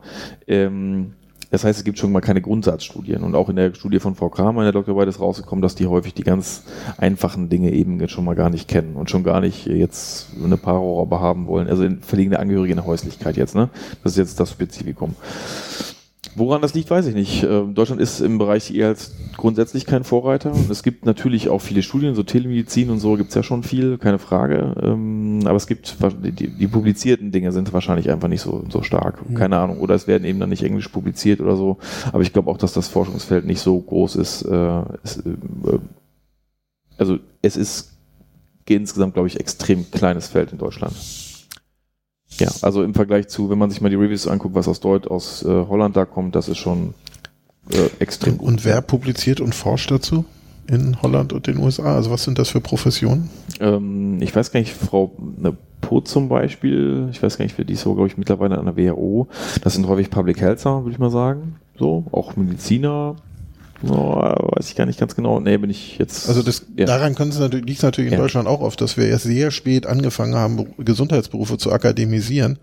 Wir haben jetzt gerade eine Dissertation über, über äh, Bildungsforschung in Gesundheitsberufen und da, da merkt man eben, da gibt es in Deutschland so gut wie gar keine ähm, Publikationen zu, weil das eben noch ein ganz junger Bereich ist, das hier akademisiert wurde. Ähm, Schnell hat das mal äh, gesagt. Also er hat das jetzt in, in, im Vergleich zu Japan ähm, gesagt. Ähm, und ich glaube, das war auch mit Hinblick auf Alex seine Masterarbeit. Alex hat seine Masterarbeit, glaube ich, auch zur Akzeptanz von Technologie im häuslichen Setting irgendwie gemacht. Aber ich krieg's nicht mehr ganz Zur Robotik. Mm, Genau. Und ähm, schnell meinte dann irgendwie, dass ähm, die Japaner natürlich sehr viel technologisierter sind, so und wir in unseren Kreisen in Deutschland einfach Romantiker sind. Also wir sind ziemlich äh, fernab ähm, der Technologie, was man vielleicht an mir sieht. Also ich habe zwar ein Handy, aber ich kann es mir nicht vorstellen. Also deswegen bin ich auch nicht auf, in dem Technologiezug. Ger German Angst oder wie? Genau, genau. Ich, Ja, ich, ich fahre die ich- das ist German hinterher. Romantic. German Das ist fast Romantics, nochmal einen ja. Ticken schöner als German Angst. Ja, ich weiß, ich meine, man muss ja zum Beispiel mal sehen, ne? Also ich meine, die, die Angehörigen brauchen extrem viele Informationen. Ja. Die brauchen Informationen, Informationen und das brauchen sie indi- individualisiert und an die, den Krankheitsverlauf angepasst. Das heißt, die brauchen im ersten Monat eine andere Information als nach einem Jahr und nach drei oder vier oder fünf Jahren. Und häufig ist es auch tagesformabhängig. Ähm, deswegen wäre zum Beispiel ein Chatbot in diesem Bereich äh, relativ interessant, weil man Gibt es denn eben da Bestrebungen, sich darum zu kümmern? teilweise Ich glaube, ich kenne eine Person, die da zukünftig viel Ahnung von haben. Oh, das ist ja Aber super. zukünftig und altlastenmäßig. Okay. Auch noch. Nein, aber man kann ja mal sehen. Nein, äh, aber die Zukunft ist ja das, was uns Hoffnung macht. Das Ja. ist ja das Schöne. Ab Montag. Ja. Also das sind ja wieder ganz unterschiedliche Probleme. Wenn man jetzt zum Beispiel Sicherheit nimmt, also Wandering und GPS-Tracker, äh, dazu muss man erstmal Wissen zu diesem Thema haben. Und äh, zur Pflegeversicherung und so braucht man auch ganz viel Wissen. Und zur Krankheit und zu Medikamenten und so. Ähm, und diese Informationen kann natürlich meiner Ansicht nach nichts besser bereitstellen als eine App irgendwie. Oder äh, ne, weil das ist eben, da sind die Leute am meisten und in Messengern sind sie so am meisten. Und äh, man könnte eben sozusagen einen, einen Chatbot sehr gut an diese Individualität, äh, in dieser Individualität nutzen, ne? weil sie eben an jedem Tag oder in jeder Phase einen unterschiedlichen Bedarf haben. Ne, manchmal ist Aggression das Problem, manchmal ist vielleicht Depression das Problem oder manchmal muss man Informationen haben über ein Medikament oder über eine Medikamentengruppe oder über Sicherheit oder sonst was. Ähm, und das ähm, ist halt für die Leute extrem schwierig, halt immer die Informationen zu suchen. Ne? Die müssen ja jedes Mal wieder neu suchen und häufig ist es ja ein Probieren, was die machen. Also die äh, Versuch und Irrtum, das sagen die häufig, ne? Okay, jetzt heute hat das gut funktioniert und da habe ich rausbekommen, wenn ich immer ein gelbes Handtuch nehme, dann ist die Aggression nicht so schlimm, als wenn ich ein rotes nehme. Keine Ahnung. Ja, aber nenn mich Romantiker. Ähm, wenn, ich habe das Gefühl, ich euch beiden zuhöre, dass es um mehr geht als, als um Informationen. Dass es doch irgendwie auch um eine Einstellung, um Werte geht und irgendwie nicht, also ne, um, um, um kulturelle Aspekte im Umgang mit, mit Demenz und nicht allein nur ich, ich weiß, äh, hier sind ein paar Informationen und die habe ich mir irgendwie im Netz durchgelesen oder die hat mir ein Chatbot gegeben, sondern ja auch irgendwie um Umgang mit äh, Menschen, die, die dann dement geworden sind. Ich glaube, es ist beides. Also zumindest bei mir. Ich glaube, es ist so ein bisschen beides. Es ist vielleicht wirklich wichtig, ähm, das Wissen aufzufrischen, das Wissen Mhm. zu haben. Ähm, gleichzeitig aber auch entsprechend dem zu handeln. Also ich glaube, es bringt nichts, ähm, ohne Wissen komplett intuitiv zu handeln. Also, also vi- vielleicht äh, kommt man da von dieser Try-and-Error-Geschichte so ein bisschen weiter weg. Ähm, aber nichtsdestotrotz ersetzt es ja nicht die, die Person, die im Kontakt mit der erkrankten Person steht. Und wenn diese Person entsprechend mehr Wissen hat, dann kann das gut funktionieren. Was ich mich jetzt nur frage bei so einem Chatbot, wie schafft denn eine solche Technologie, sich individuell auf den Krankheitsverlauf einzustellen, der unterschiedlich ist? Also da muss ich ja mit Schlagwörtern arbeiten, so dass der äh, entsprechend reagiert. Das ist das Komplexe dran. Genau, aber da muss ich, aber da muss ich, also ich muss das Wissen zu der, zu der Demenz haben. Gleichzeitig muss ich aber auch checken, wie diese Technologie funktioniert. Also ich, äh, ich muss diese Technologie an sich ja auch verstehen und sie entsprechend auch richtig nutzen können, weil sonst ist so eine Technologie irgendwie auch Banane, oder? Ja, im besten Fall liegen ja hin, hinter der Technologie die Schlagwörter, würde ich jetzt mal sagen, die auch im Alltag gebraucht werden. Hm. Verknüpft aber mit den Schlagwörtern, die vielleicht äh, aus der Forschung kommen und so. Und im besten Fall liegen dann auch noch irgendwelche Informationen dahinter über den Umgang hm. mit dem Verhalten. Das ist natürlich ein Riesending. Also diese ganzen Informationen so zu bündeln, äh, dass äh, ein Chatbot da irgendwie adäquat darauf reagieren kann. Das ist, keine Ahnung, ich weiß nicht, wie, so lange, wie lange so eine Entwicklung braucht. Jahr, Jahre, Jahrzehnte, keine Ahnung, bis der dann soweit ist. Aber ähm, ich glaube halt, und das ist ja beim, bei Bots auch so die, die Latenzzeit oder wie man das auch immer nennt, also zwischen ich gebe was ein und ich kriege eine, Antwort bei raus, ist halt so kurz, dass das halt vor vielen anderen Dingen halt äh, besser ist, als, ähm, als wenn ich jetzt erst irgendwo hinfahren muss, als wenn ich irgendwo anrufe oder sowas und in der Warteschleife lande. Und ähm, ja, ich glaube auch, dass das eine gute Möglichkeit ist, ähm, aber man muss halt erstmal klein denken. Also man kann halt nicht so ein Ding entwickeln und Bums ist da alles drin oder so. Das ist klar, das ist klar. Das sieht man zum Beispiel an ADA, ne? also ähm, kennen ja vielleicht viele, vielleicht auch schon gesehen, also der ähm, Disease Tracker sozusagen oder für Gesundheitsinformationen, ein, ein Chatbot, der eben äh, in Bezug auf mögliche Krankheitsinformationen oder ja, Diagnosen stellt er ja nicht, aber äh, da eben Hilfe gibt und die entwickeln extrem lange. Und ich glaube, ich habe mal gelesen, dass da irgendwie 40 Ärzte oder so dran entwickeln. Also so eine, so eine semantische Infrastruktur zu entwickeln ist extrem aufwendig und braucht sehr lange, weil man ja eben irgendwie die ganzen Synonyme haben muss. Zum Beispiel mal Aggression zum Beispiel. Ja. Will man denn in so einem Bot die Wertung Aggression eigentlich haben, dass man ihm dem Angehörigen schon sofort sagt, okay, das ist aggressiv? Ist denn das Verhalten überhaupt aggressiv des Angehörigen oder ist das vielleicht einfach eine normale Schutzreaktion? die der Angehörige gerade ausführt. Ne? Keine Ahnung, der Pflegedienst kommt jeden Morgen und der ist, dann sagen die, der ist aggressiv. Aber dann ist ja die Frage, ist der wirklich aggressiv oder macht der aus seiner subjektiven Sicht eine Abwehrreaktion oder eine Schutzreaktion?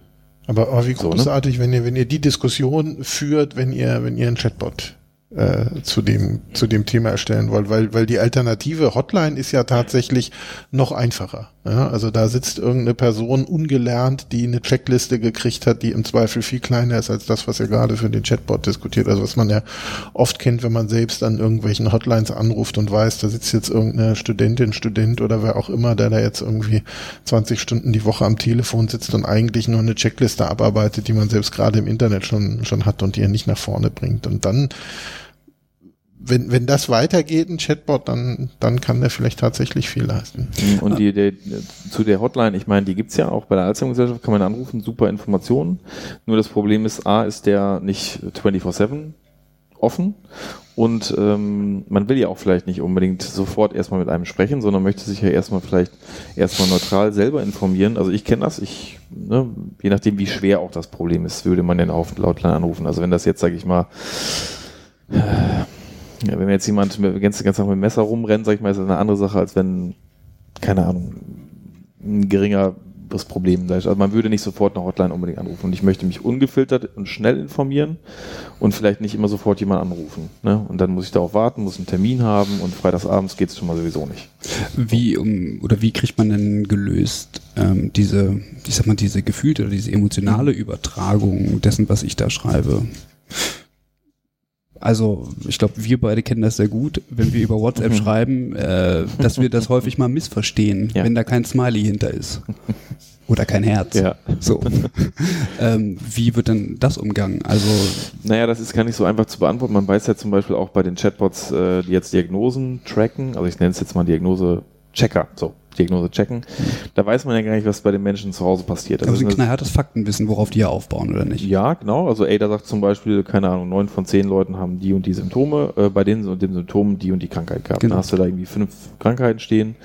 So, und du, was wir ja, nicht... Und er fragt gnadenloser nach, als du das bei mhm. WhatsApp mhm. machen würdest. Also in dem Moment, wo es missverständlich sein kann, wird eine Nachfrage nachgeschoben. Das würde man selbst ja im menschlichen Kontakt gar nicht so machen. Ada macht das ja sehr genau. Also in dem Moment, wo es, wo es äh, eine Meningitis oder eine Grippe sein könnte, werden drei Fragen nachgeschossen, die erstmal ausschließen, dass es eine Meningitis ist. Und das, glaube ich, müsste man so ähnlich machen. Ja, also ähm, gibt es suizidale Tendenzen? Was weiß ich, ja, würde dann so ein Chatbot sehr schnell nachfragen, während man selbst ja in so einem WhatsApp, also ich kenne das auch wie missverständlich, das ist aber ja nicht sofort schreibt, oh, bist du jetzt zickig mit mir oder was weiß ich, sondern erstmal denkt, oh, habe ich was Falsches geschrieben, nochmal hochscrollen und mhm. gucken und ja, da ist ein Chatbot, glaube ich, expliziter. Ja, und äh, was bei den Leuten zu Hause passiert, weiß man ja auch gerade bei den Diagnosecheckern eben nicht. Das ist ja das große Problem, dass viele sagen, ja, jetzt kommen diese Dinge auf den Markt und werden da einfach mal rausgehauen und wir haben keine Ahnung, was die Leute machen, wenn da steht, irgendwie, keine Ahnung, du hast, ich sag jetzt mal, Lungenkrebs oder so. Jetzt in diesem speziellen Fall. Also eine schwierige, lebensbeeinträchtigende Diagnose, die gegebenenfalls sogar ein Horrorszenario mit im Kopf auslöst, ne? Weiß man ja nicht. So, und das weiß man bei den, natürlich bei den pflegenden Angehörigen auch nicht, weil es eben kaum Studien gibt und schon gar kein Chatbot. Ähm, deswegen pff, die Semantik und wie der Umgang in der Technologie und die Sprache mit dem Nutzer oder der Nutzerin ist, ist schon mal so essentiell. Genau damit eben sowas nicht so direkt passiert. Ne? Oder zu, an welchem Punkt leitet man ihn ab, du musst jetzt zu einem in Anführungsstrichen zu einem echten Menschen genau. nicht beraten lassen. Auch, also. auch Sprache ist äh, allein in Deutschland ja schon. Mhm. Also wahrscheinlich, ja. ich also äh, weiß ich nicht, in Baden-Württemberg würde man wahrscheinlich bestimmte Dinge anders benennen, mhm. als man das in Niedersachsen äh, ja. machen würde. Also dass dann am Ende aber trotzdem das, das Gleiche äh, kommt, irgendwie, das ähm, ist auf jeden Fall eine Herausforderung. Ja, also da, da ist zum Beispiel Adam ein Beispiel. niemanden drum, der so ein Chatbot. nee. Na, da, da halt musst du dir wirklich vorher ein Steinsbrett fahren. Das, nee, das geht es nicht. Musst du, musst du machen. Äh, ich finde, das, das ist extrem spannend, weil das einfach so viel auch mit Semantik und Inhalt zu tun hat und was extrem Innovatives, was es so Wahrscheinlich gibt es schon mit Sicherheit irgendwo einen, der das macht äh, auf der Welt, da wäre ich überzeugt von, aber in Deutschland gibt es da nichts, kaum im Moment nichts. Das ist ja ein äh, erster Schritt. Irgendwann, irgendwann ja. wird es gesprochen ja. und, und dann wird ja tatsächlich, und da, da ist ja, ja, Spracherkennung ganz weit, Emotionen zu erkennen und, und, dann da vorsichtiger mit umzugehen. ich denke das, ob wir das nicht schon haben. Was denn? Also äh, in, in, in, deutschen Wohnzimmern steht doch hin und wieder mal Alexa. Ja. Wenn man die mal lang genug stehen lassen würde und man solche äh, Szenarien zu Hause häufiger hat mhm. und ganz viele Alexen ähm, sozusagen dieser, dieser Familienkonstellation und so weiter übereinanderlegen würde, dann käme, dann kämen doch super viele Daten mhm. zusammen, aus denen man eigentlich was äh, rausziehen mhm. könnte. Ja, gibt's ja jetzt schon. Ne? Gibt ja schon auch so Berichte, dass eben Amazon sozusagen die den Emotionszustand mittrackt und äh, wenn man deine Stimme erkennt und man denkt, du hast eine Depression, Schrägstrich vielleicht sogar suizidale Tendenzen, die daraus folgen, äh, gibt's eine Notrufnummer wird automatisch gewählt. Ja, das vielleicht nicht. Ja, das kann, kann man natürlich auch, könnte man auch alles automatisieren, aber äh, da gibt es eben schon auch Berichte zu. Ne? Ja. Also Stimmerkennung und äh, Krankheit ähm, ja, erkennen ist ja auch ein großes Feld. Es wundert mich nicht. Nee. Aber ich meine, im Grundsatz kann man wirklich nochmal sagen, diese ganz, das ganze Forschungsfeld, auch insbesondere in Deutschland, ist immer noch, ähm, ist echt schwierig zu umfassen, auch ähm, weil es halt so viele Einzelprobleme gibt, die sehr komplex zusammenlaufen, gerade bei der Versorgung zu Hause. Deswegen ist ja, es ist wirklich echt ein schwieriges Feld und in Deutschland auch meines Wissens oder meiner Einschätzung nach extrem unterbeforscht. So, ähm, wo viel Potenzial eigentlich noch hängt. Und ähm, was Psychoedukation anbelangt, weiß man eben, das hat eine positive Wirkung bei Angehörigen, also jetzt mal unabhängig von der Technologie. Äh, aber wenn sie eben technologisch unterstützt sind, denke ich, ist das Potenzial extrem hoch, weil man eben halt auch gut natürlich Informationen bereitstellen kann. Allerdings kommt dann wieder das Problem, äh, dass man halt vielleicht Leute hat, die eben also wenn man jetzt eine App hat, keine Ahnung, die irgendwie alle Informationen zur Demenz und Verhalten beinhaltet, naja, da muss man dann erstmal als Angehöriger alles nachsuchen. muss ja im Prinzip bei jedem Reiter gucken, ist das jetzt mein Problem. Genau. Und das ist das große Problem bei den wenigen Studien auch zu E-Health Literacy, also zu dem Auffinden von Informationen im Internet, haben die Angehörigen total große Probleme, die richtige Information zu finden, die für ihre Situation passt. Und dann haben sie noch Probleme, die Informationen, die sie finden, auf ihre Situation zu übertragen. Also ich finde, keine Ahnung, du musst Aspirin geben, ist ja, wäre jetzt total einfach, aber die Komplexität, sag ich mal, im Umgang mit Verhalten oder so zu finden, ist die eine Sache und dann das noch selber zu tun, individuell zu Hause, das, zumindest gibt es eine Studie aus äh, äh, USA, die das bei Angehörigen befragt hat und die sagen, wir haben ganz große Probleme mit das zu übertragen. Und wenn er jetzt eine App hat mit allen Reitern, ich stelle mir jetzt vor, irgend so eine App mit 20 Reitern, wo von oben bis unten alles, was mit Demenz zusammenhängt, steht, da muss man sich als Angehöriger erstmal durchführen. So, also ich glaube, das ist ein sehr großes Problem halt und eben der Absprung. Also wann, wann muss man sozusagen von diesem Informations, von dieser Informationsaufnahme zu einem echten Menschen gehen, der dann eben sagt, okay, jetzt bis hierhin geht's nicht weiter, jetzt müssen wir dies und dies tun. Ne? Also äh, jetzt muss man eine Diagnose her äh, von einem Neurologen, jetzt brauchen sie mal einen Psychiater oder sonst was, keine Ahnung. Oder sie brauchen jetzt mal eine Pflegeversicherung. Also da, da sind einfach große Barrieren da und ähm, es ist nicht so einfach, das Forschungsfeld ähm, zu umstecken, weil eben auch häufig Menschen mit Demenz und pflegende Angehörige überhaupt nicht mit einbezogen werden in die technologische Entwicklung. Dann hat man irgendeine App, dann sagt man, oh, ist das super, hier machen wir zwölf Reiter rein, links und schreiben halt viel Text rein und machen das irgendwie halbwegs bunt äh, und dann nutzt es im Prinzip keiner. Und da kann man eigentlich auch von ausgehen. Gab jetzt noch ein Review zur Implementierung von Technologien und zur Langfristigkeit von Technologien aus Holland. Ein extrem, auch ein sehr gutes äh, oder sehr interessantes Ergebnis. Da gibt es im Prinzip fast keine langfristigen äh, sustainable äh, Interventionen, ne? weil mhm. keine Finanzierungsmodelle da sind. Ne? Dann wird das irgendwie entwickelt und liegt es auf dem Server. Ähm, free to go, aber keiner nutzt es, weil entweder wissen die Angehörigen es nicht oder es ist halt irgendwie keiner weiß, wie man es finanziert. So. Aber was ich in, in dieser ganzen äh, Sache so interessant finde, ist, dass ich beispielsweise mit so einem Chatbot äh, die Möglichkeit habe zur Informationsübertragung. So aber davon ist noch lange keine Maßnahme abgeleitet. Und wir haben, wir haben, wir haben vorhin aber festgestellt, dass es äh, auch im Bereich der Maßnahmen einfach überhaupt nichts gibt. Also wir haben viel zu wenig Forschungsergebnisse, um zu wissen, was hilft denn überhaupt. Also es bringt mir eigentlich nichts, wenn ich die Information habe, aber nicht weiß, was jetzt? Also was, was soll ich denn jetzt machen? Und das, das kann mir dieser, dieser Informationsdienst dann letztendlich auch nicht bieten. Also ist das dann nicht irgendwie, weiß ich nicht, nicht fertig? Mhm. Aber meines Erachtens würde es halt Sinn, eher Sinn ergeben, jetzt mal, um nochmal bei dem Chatbot und liegendem Interface-App-Ding zu bleiben, ähm, eben den Menschen zu begleiten. Also wirklich von, von A, vom ersten Denken, es könnte vielleicht Demenz sein, bis zum Ende. Also, ähm, weil man eben auf Informationen wieder zurückgreifen könnte, äh, die halt im Verlauf der Krankheit entstanden sind. Also, ja, aber äh, um es nochmal zusammenzufassen, zu sagen, es ist das Potenzial ist hoch, glaube ich, aber das Forschungsfeld ist noch sehr, ich würde jetzt mal sagen, holprig bis äh, wenig fokussiert, teilweise sehr eine hohe Pluralität. Mhm. So, kann man vielleicht sagen. Und äh, was langfristig gibt es in Deutschland im Prinzip auch nicht. Es gibt von der WHO zum Beispiel ein Online-Tool, das wird in Holland getestet, in Japan getestet, in, äh, ich glaube in den USA getestet, in Deutschland nicht getestet ähm, wo man quasi dann überlegt, okay, das ist so ein, da kann man sich durchklicken, kann bestimmte Symptome anklicken und kriegt dann halt Informationen, ich sag jetzt mal so, was man bei Aggression macht. So. Deutschland äh, ist da nicht dabei. Ähm, meines Wissens nach bin ich auch der Einzige, der da Kontakt hatte zu den Kollegen. Ähm, wir sind ja Romantiker. Wir sind Romantiker, nein, schwer. Aggression. Genau, aber so, das wäre vielleicht nochmal das letzte Wort. Ähm, ja, genau. Ja. Ja. Wir sind, glaube ich, schon bei zwei Stunden, oder? Wollen wir noch kurz was sagen zu ja, Demenz? Absolut. Ich möchte das, wir haben jetzt die ganze Zeit über Aggression mhm. gesprochen. Mhm. Es gibt natürlich 5000 andere Dinge, die ja. Menschen mit Demenz zeigen können. Es gibt auch ganz viele Formen, die apathisches Verhalten mhm. zeigen oder auch Depression. Ja, ne, also ich möchte, wollte das mhm. nochmal mhm. oder äh, Wahnvorstellung oder irgendwie sowas. Also ich wollte das nicht, dass das so mhm. sich fokussiert. Sich fokussiert. Ja, aber das, das ist ja, ja. Ja, klar, es ist natürlich apathisches Verhalten oder depressives Verhalten wird oft nicht als ich jetzt in Anführungszeichen, man kann mhm. das im Podcast nicht sehen, aber in Anführungszeichen problematisch angesehen natürlich. Ähm, aber für die Menschen mit Demenz äh, hat das schon nochmal andere Implikationen auch, ne? So mhm. soziale Isolation und so, ja. ja. Ja, total, weil vor allen Dingen, das zeigt ja wieder, es gibt so viele verschiedene Verhaltensmerkmale oder Themen, würde ich es mal neutral nennen, die adressiert werden. Ne? Also ich kenne es auch aus dem eigenen Bekanntenkreis, da braucht man halt irgendwie einen Lichtsensor, da muss man erstmal bei Amazon gucken, den kann man ja für 5 Euro bestellen. Und dann braucht man wieder Informationen über Depressionen oder über so. Also diese ganze Kurve, ich meine, dieses Auf und Ab ständig, oder das ist ja bei jedem auch anders, ne?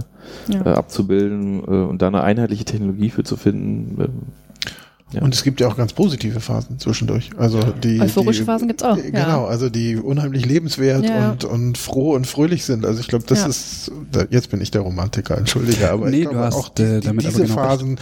Ne, wir reden immer über Aggressionen, Weglaufen, irgendwie so alles unheimlich negativ konnotiert, als wäre es ein ein furchtbares Leben, was ja eben äh, vielleicht in so einer Phase auch so ist, aber eben, eben auch ganz viele andere Phasen und ganz lebenswerte, fröhliche, liebevolle Phasen eben auch hat. Ja, und das auch gerade in der Dyade. Ne? Also ich meine, klar, es, die Belastungen sind teilweise hoch, aber es gibt auch immer wieder ähm, Familien oder die werden sie sagen, dass sich das Verhältnis irgendwie nochmal sehr zum Positiven gewandelt hat durch die Veränderung der Rollen und so. Also, Mhm. ja.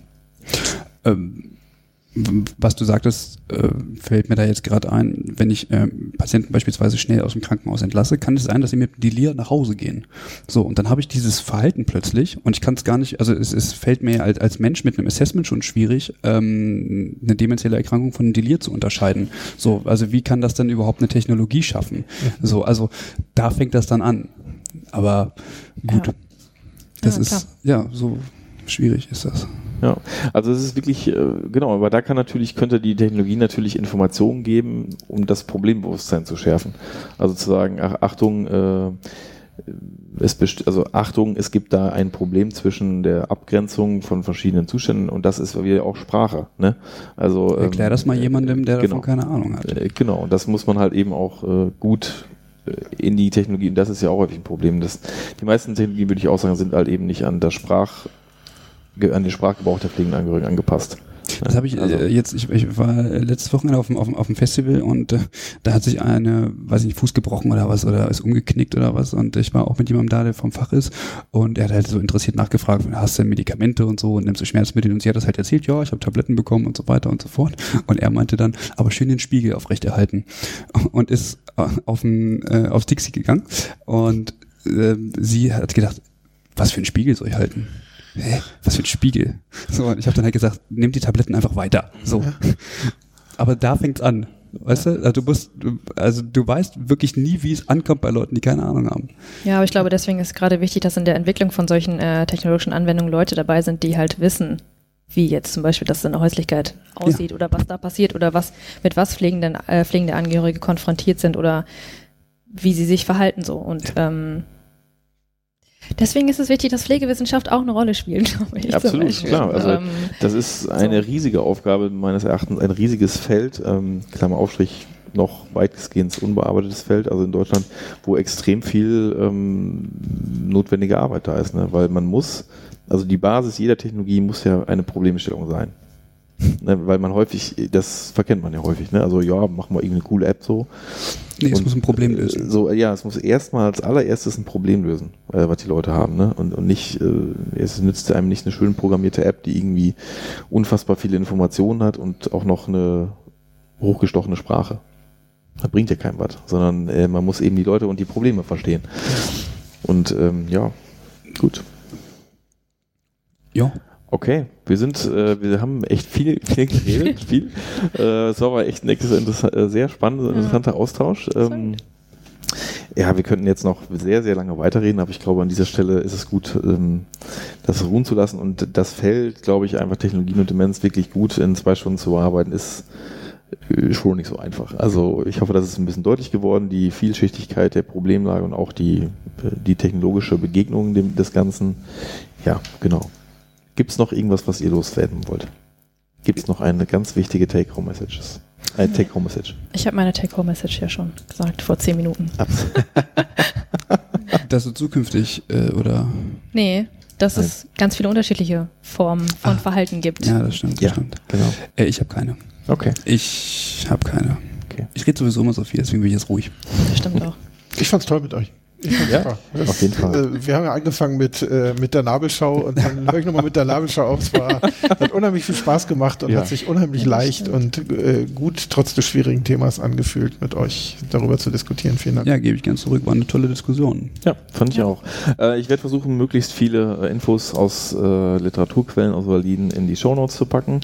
Ähm, alle 30 Reviews werde ich da nicht reinpacken, aber ein ausgewähltes äh, Port Port Portfolio sozusagen an. Äh, Vielleicht ähm, finden wir die URL zu diesem einen coolen Kurzfaltblatt, was du erwähnt hast, und können die auch mitgeben. Ja, genau. Ja. Zur pflegenden Angehörigen. Ne? Weil das- Äh, ich, das ist schon ein längeres äh, Dokument. Mhm. Okay. Ja, Aber vielleicht finden wir es auch kürzer. Ich gucke noch mal rein. Ja, okay.